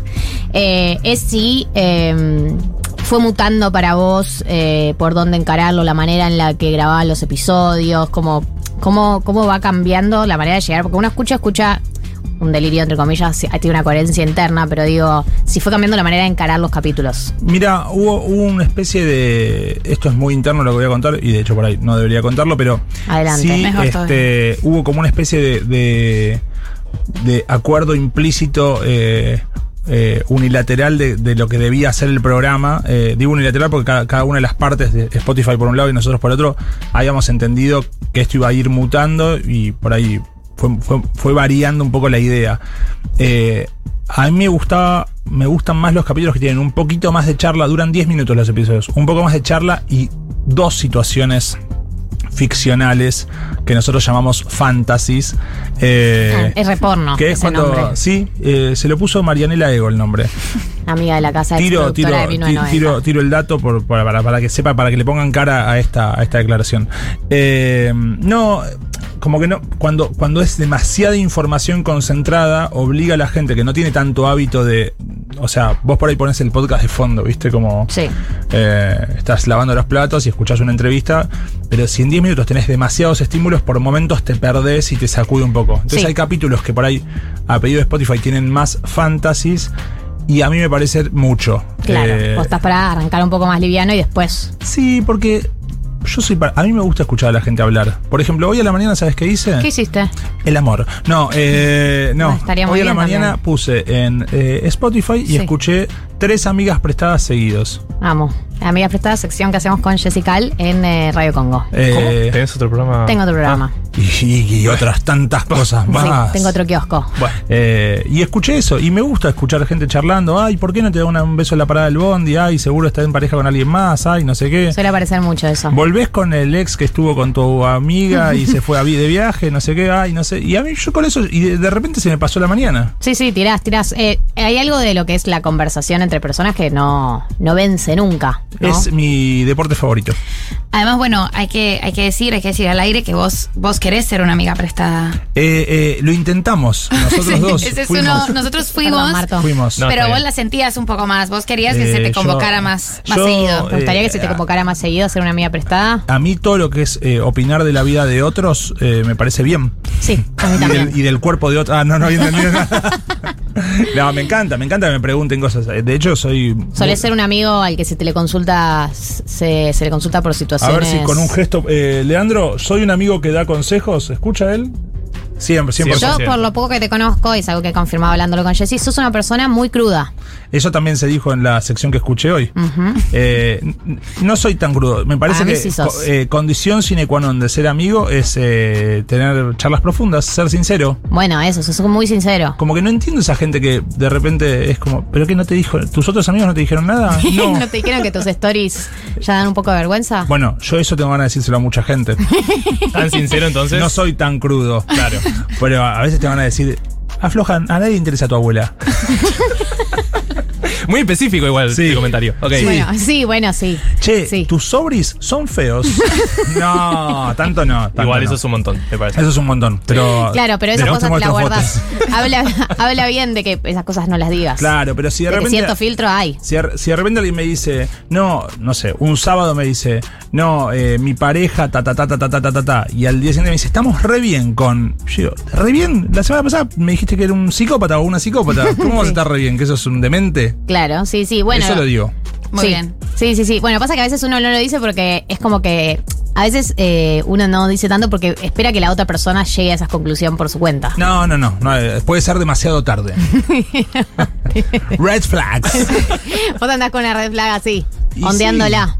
Y aparte, ¿sabes qué? No tengo ganas de fumarme a, a mis amigos con sus idas y vueltas como diciéndome es un forro, es un capo, es un forro, es un capo. Como, bueno, ya sabes cuáles son las cosas, que ten- lo que tenés que hacer. Tenés que rajar de acá. Bueno, pero no es tan fácil. Bueno, no, eso- no, no- no es tan no es tan sencillo. Hashtag es más complejo. No, no, es fácil. es fácil. E- Es más, si gastás plata en psicoanálisis encima, tenés el privilegio de hacer eso, es mucho más fácil. Está bien, puede ser, puede ser. Chicos, está la guerra de Ucrania y no podés cortar con Nico. Hay niños pobres en África y no puedes cortar con Nico No, Quieto. digo, con Nico Quieto. Nadie puede cortar con Nico Quieto. Es No, encantador. Es muy encantador. Yo eh, a María, a María se lo nombré últimamente, me parece una persona muy agradable. También está con el 8%. Pimba, pimba, pimba, pimba, pimba, pimba, pimba. Eso se lo diría. Eso, Pero no tan mirá la honestidad. ¿Se lo dirías a Nico Quieto? Che, Sí. fíjate que estás Esa que publicitando algo que... no, no va a andar bien. Le podés mandar la columna de Marto. Hay, un- hay un tema, ¿viste? Es una inversión medio sospechosa. Escucha esto. Escu- Yo escuchate sé por qué te lo Sí, digo. sí, es que no puedo callarme. Obvio que lo voy a decir en algún momento. Pero no en un inbox. En persona. En persona. Luego te da como un chiste al pasarme. No, no. Ahora aprendí a no hacer chistes. Ah, ¿no? Ahora hablo en serio. ¿Pero te costó? Sí. Ok. Me ¿Vos? costó mucho, eh, un par de años. Eh, has dicho, no me acuerdo en qué entrevista lo escuché, que a vos, y es algo que es verdad, que vos laburás mucho con la incomodidad. ¿Eh? Sí lo haces. Y Sí. esa es tu manera de encararlo. Como te hago Ese un chiste que te ponga incómodo. Ese es mi trabajo. Pero cuando tengo que hablar algo en serio, lo digo en serio. Porque aprendí que límites es amor. El límite es el, Amor. el amor. A El- la gente que además no la pones No, incómoda se lo decís no. en serio. Poner El límites es amar. poner ah, poner límites es, amar. Claro. Porque si vos suavizás todo y matizás todo con un chiste, en realidad no te estás haciendo cargo de que tenés que poner un límite. Claro. Antes yo hacía chistes con todo porque no tenía ganas de llegar el momento. Si yo hago chistes con todo, ¿por qué me voy a poner hortiva entre comillas y voy a hacer esto que es mala onda? Pero no, es buena onda. Es como avisarle a alguien que tiene olor a culo.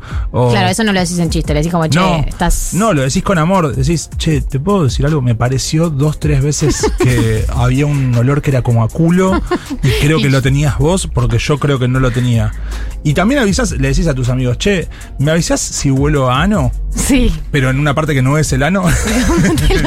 Te lo tomo- ¿Y cómo te lo tomas cuando te lo dicen a vos? Bien, perfecto. Sí, sos- receptivo. Sí, y de hecho hace un tiempito un amigo me dijo, che, esos comentarios que haces son los que en su momento nos distanciaron. No entiendo por qué los haces. Y yo Uh. tipo, se me llenaron los ojos de lágrimas. Qué duro. Así, y, y estaba como, uy, no, no, me sentía como la peor persona. te del quedaste maquinando con eso. Maquinando, y al día siguiente le dije, che, gracias por decirme. Me dijo, es que si vamos a volver a ser amigos y todo, eh, quiero poder decirte esas cosas. Bueno, Ah, qué bien tu amigo. Tu amigo se ve que tiene una cierta inteligencia emocional que te dijo Sí. eso, porque no es fácil. No. Eh, eh, a uno de los amigos le deja pasar muchas cosas. La, No. la gran mayoría de las cosas. No, no hay que dejar pasar ninguna. Bueno, algunas. No, no, algunas sí. no, no. Hay gente muriendo en Ucrania. Carpe diem. 1556, eh, Martín Garabal trajo su educación sentimental. Sí. Esto es real. Sí. Porque hay mucha gente que está muy angustiada porque este año no hacemos más educación sentimental, porque hicimos mucha educación sentimental, que era elegir una banda que tuviera muchas canciones románticas y analizar las letras. Hmm. Pero entonces migró, hola Lea, eh, migró a... Eh, ¿Qué le pedimos a los invitados? La semana pasada vino Fue Fernández, trajo la suya, y esta semana viniste vos. Sí. Si te parece, eh, le damos para adelante en estos Sí. minutos que nos quedan y vos justificás, porque es eh, con Obvio. un justifique. No hace falta ponerlas enteras. No, no, las, Las pisamos un poquito, vos nos explicás Sí. y procedemos. Ok, perfecto. Esto es a puro dolor. Quiero ver si puedo hacer como esos de FM y pueden como presentar. Yo tenía 16 años, me había enamorado por primera vez y sonaba esta canción. Perdona si te estoy llamando en este momento. Es un temazo. Esta es la de Son by Four. Sí. Es una banda que es One Hit Wonder, ¿no? ¿Sabemos al- alguna otra canción de esta No. banda? Disculpa, sé que estoy violando nuestro juramento. Ah, violando nuestro juramento. Sé que estás con alguien que no es el momento. Esta es una persona que eh, le habla a alguien que, Que habían ya se cortado. separaron, claro, y ya está con Pero otra persona. está muriendo. muriendo por verte. Estoy muriendo. Y los coros son todo en esta canción. Espectacular. lento y muy fuerte. Escribo. Vida, devuélveme mis fantasías, mis ganas de vivir la vida. Devuélveme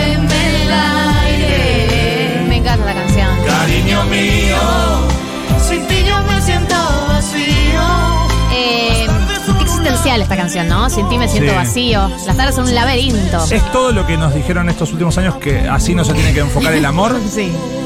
Pero ¿qué vas a hacer? Canciones como Quiero que seas mi vínculo sexo afectivo, que seas independiente y cada uno pueda seguir su camino. Hay canciones así, ya hay. Bueno. ya las hay, ya las hay. No las voy a cantar. Hoy estoy de maravilla, que no me ha es que para mí la canción romántica es muy dramática en Sí. su ADN. Si no estás muriéndote de amor, no cuenta la canción Es que romántica. nadie quiere que lo amen así tan tan, Tan tipo, liviano. Tan liviano como. No, está bien. Será tuya. Me, sí, me da lo mismo no verte. Vida, devuélveme mis fantasías. Que eran mías y me las construí yo solo. que las tengo que construir por mi cuenta. Igual puedo respirar. Cuando, cuando escuchaste esa Es literal, canción, digamos. eh, ¿Vos la dedicaste? No, yo me enamoré por primera vez de la primera chica con la que tuve contacto así de verme, de hablar en el colegio, que era una chica nueva del cole en cuarto año. Y me declaré, ella me, me, me incitó a la declaración, como que me dijo, ¿qué te pasa? ¿Estás raro? ¿Te pasa algo con alguien? ¿Estás en-?" No, no pasa nada, no pasa nada. Impresionadora. Porque yo sabía que no era correspondido. Claro. Qué y duro. yo estaba como, estaba como desgarrado y mis fantasías. Mis ganas de vivir la devuélveme la vida. Es para muy para dedo en el oído y hacer. Ahí el, el agudo. No, y le dije, bueno, estoy enamorado de alguien. ¿Y de quién? Decime. Ay, qué, qué pesada. Como persona. tóxica le total. dije, de, de vos. Y ella a mí también me pasan cosas. Y yo Uy, tipo, bueno. tenés que definir cuáles son esas cosas. Yo todo respetuoso, definí cuáles son esas cosas. Y me dio un beso. Le dije, Ah, bueno, bueno. ahora con el beso tenés que pensar bien qué son esas cosas. Tipo, como... Y yo, ¿Pero qué somos? No sé, tipo, yo como no le, no le hablaba porque quería que piense bien qué le pasaba respetuosamente. ¿Y qué terminó? Volví ¿Terminó con el ex. Eso era lo que le pasaba, claro. Bueno, entonces a puro dolor es el primer tema. El segundo, Me gusta mucho esta etapa de las bandas pop que los obligaban a cantar canciones en español por fonética. Eh, este es un temazo de los Backstreet Boys que se llama Nunca te haré llorar. Y dice así.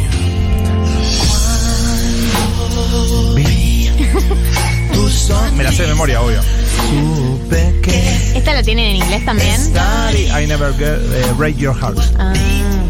Juntos por siempre.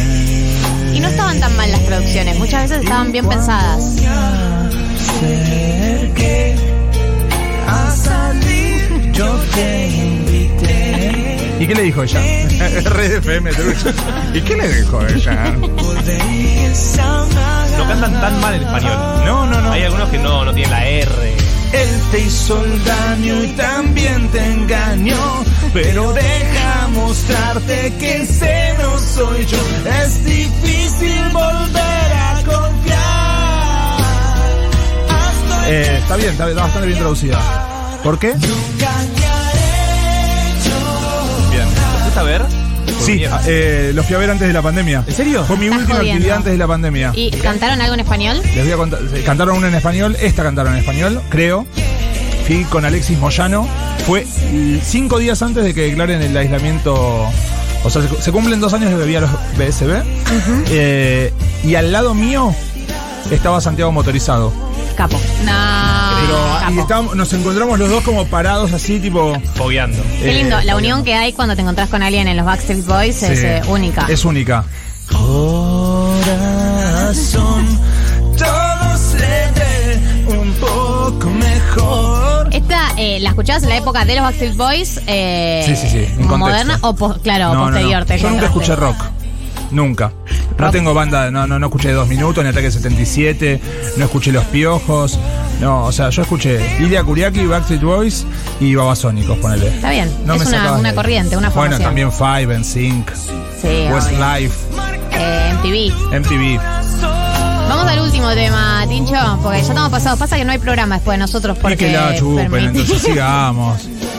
Pero Permitido de. pisar el pasto todavía no ha vuelto, eh, así que robamos. ¿Qué- qué es lo que venía después de esto? Permitido pisar el pasto, un programa con una mirada ecologista muy importante. Bruno Oh. Rodríguez, Nicky Becker, Quique Muy bueno. Viale. Un gran programa. Oh, se, se siente la ausencia.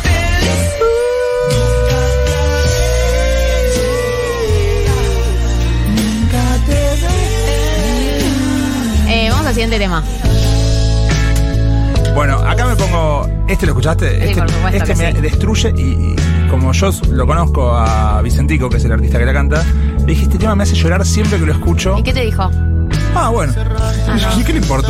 No le ¿Qué importa lo que a mí me pase con su tema? ¿Cuánto vínculo tenés con Vicentico? Tengo muy buen vínculo, no fluido. No son amigos. No, pero fui a comer un par de veces a la casa. Claro, porque yo lo quiero traer a la educación sentimental. No, olvida, no. No, no va a venir. Muy fóbico. Le escribí por WhatsApp. O sea, lo conozco. ¿Y te respondió? No, no me respondió. Bueno, ya hace. hace ocho años lo conozco. Bueno, por ahí en el- la próxima cena lo podés deslizar. A Cartuchos vino dos veces. Va. Bueno.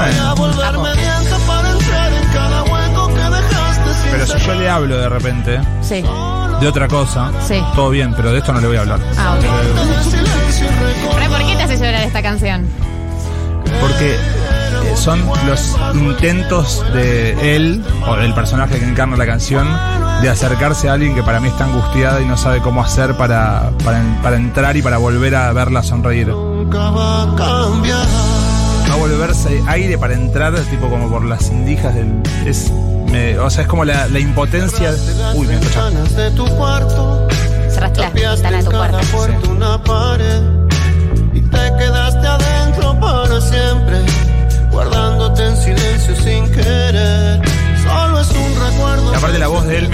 me parece, el mejor intérprete. eh, tiene una voz, yo lo fui a ver en vivo un par de veces y tiene una voz hermosa.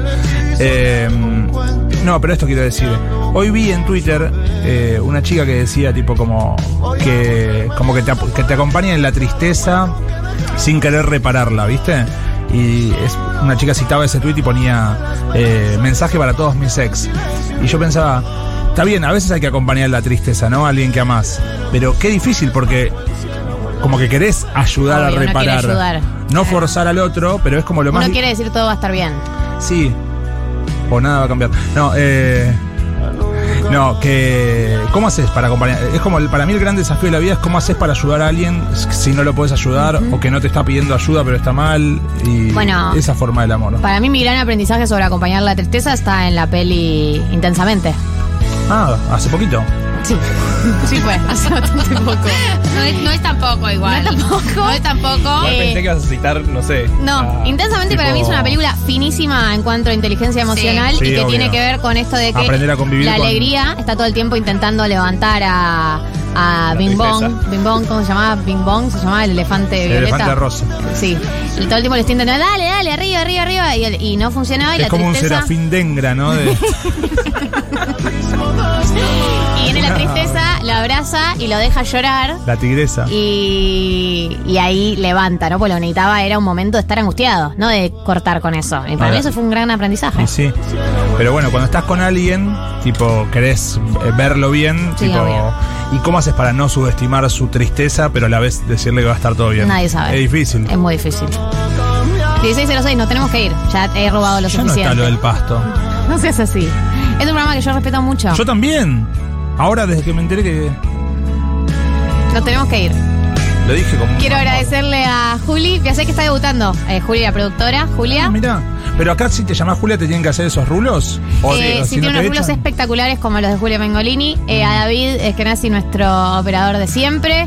Quiero agradecerle a todos los que están eh, del otro lado. eh, y decirles que el sábado que viene volvemos. Increíblemente Yo seguimos. también vuelvo para compensar los 20 minutos que llegué bueno, tarde. vení, a la apertura. Sí, sí. Porque es como que tira del final de este programa. Claro, eso.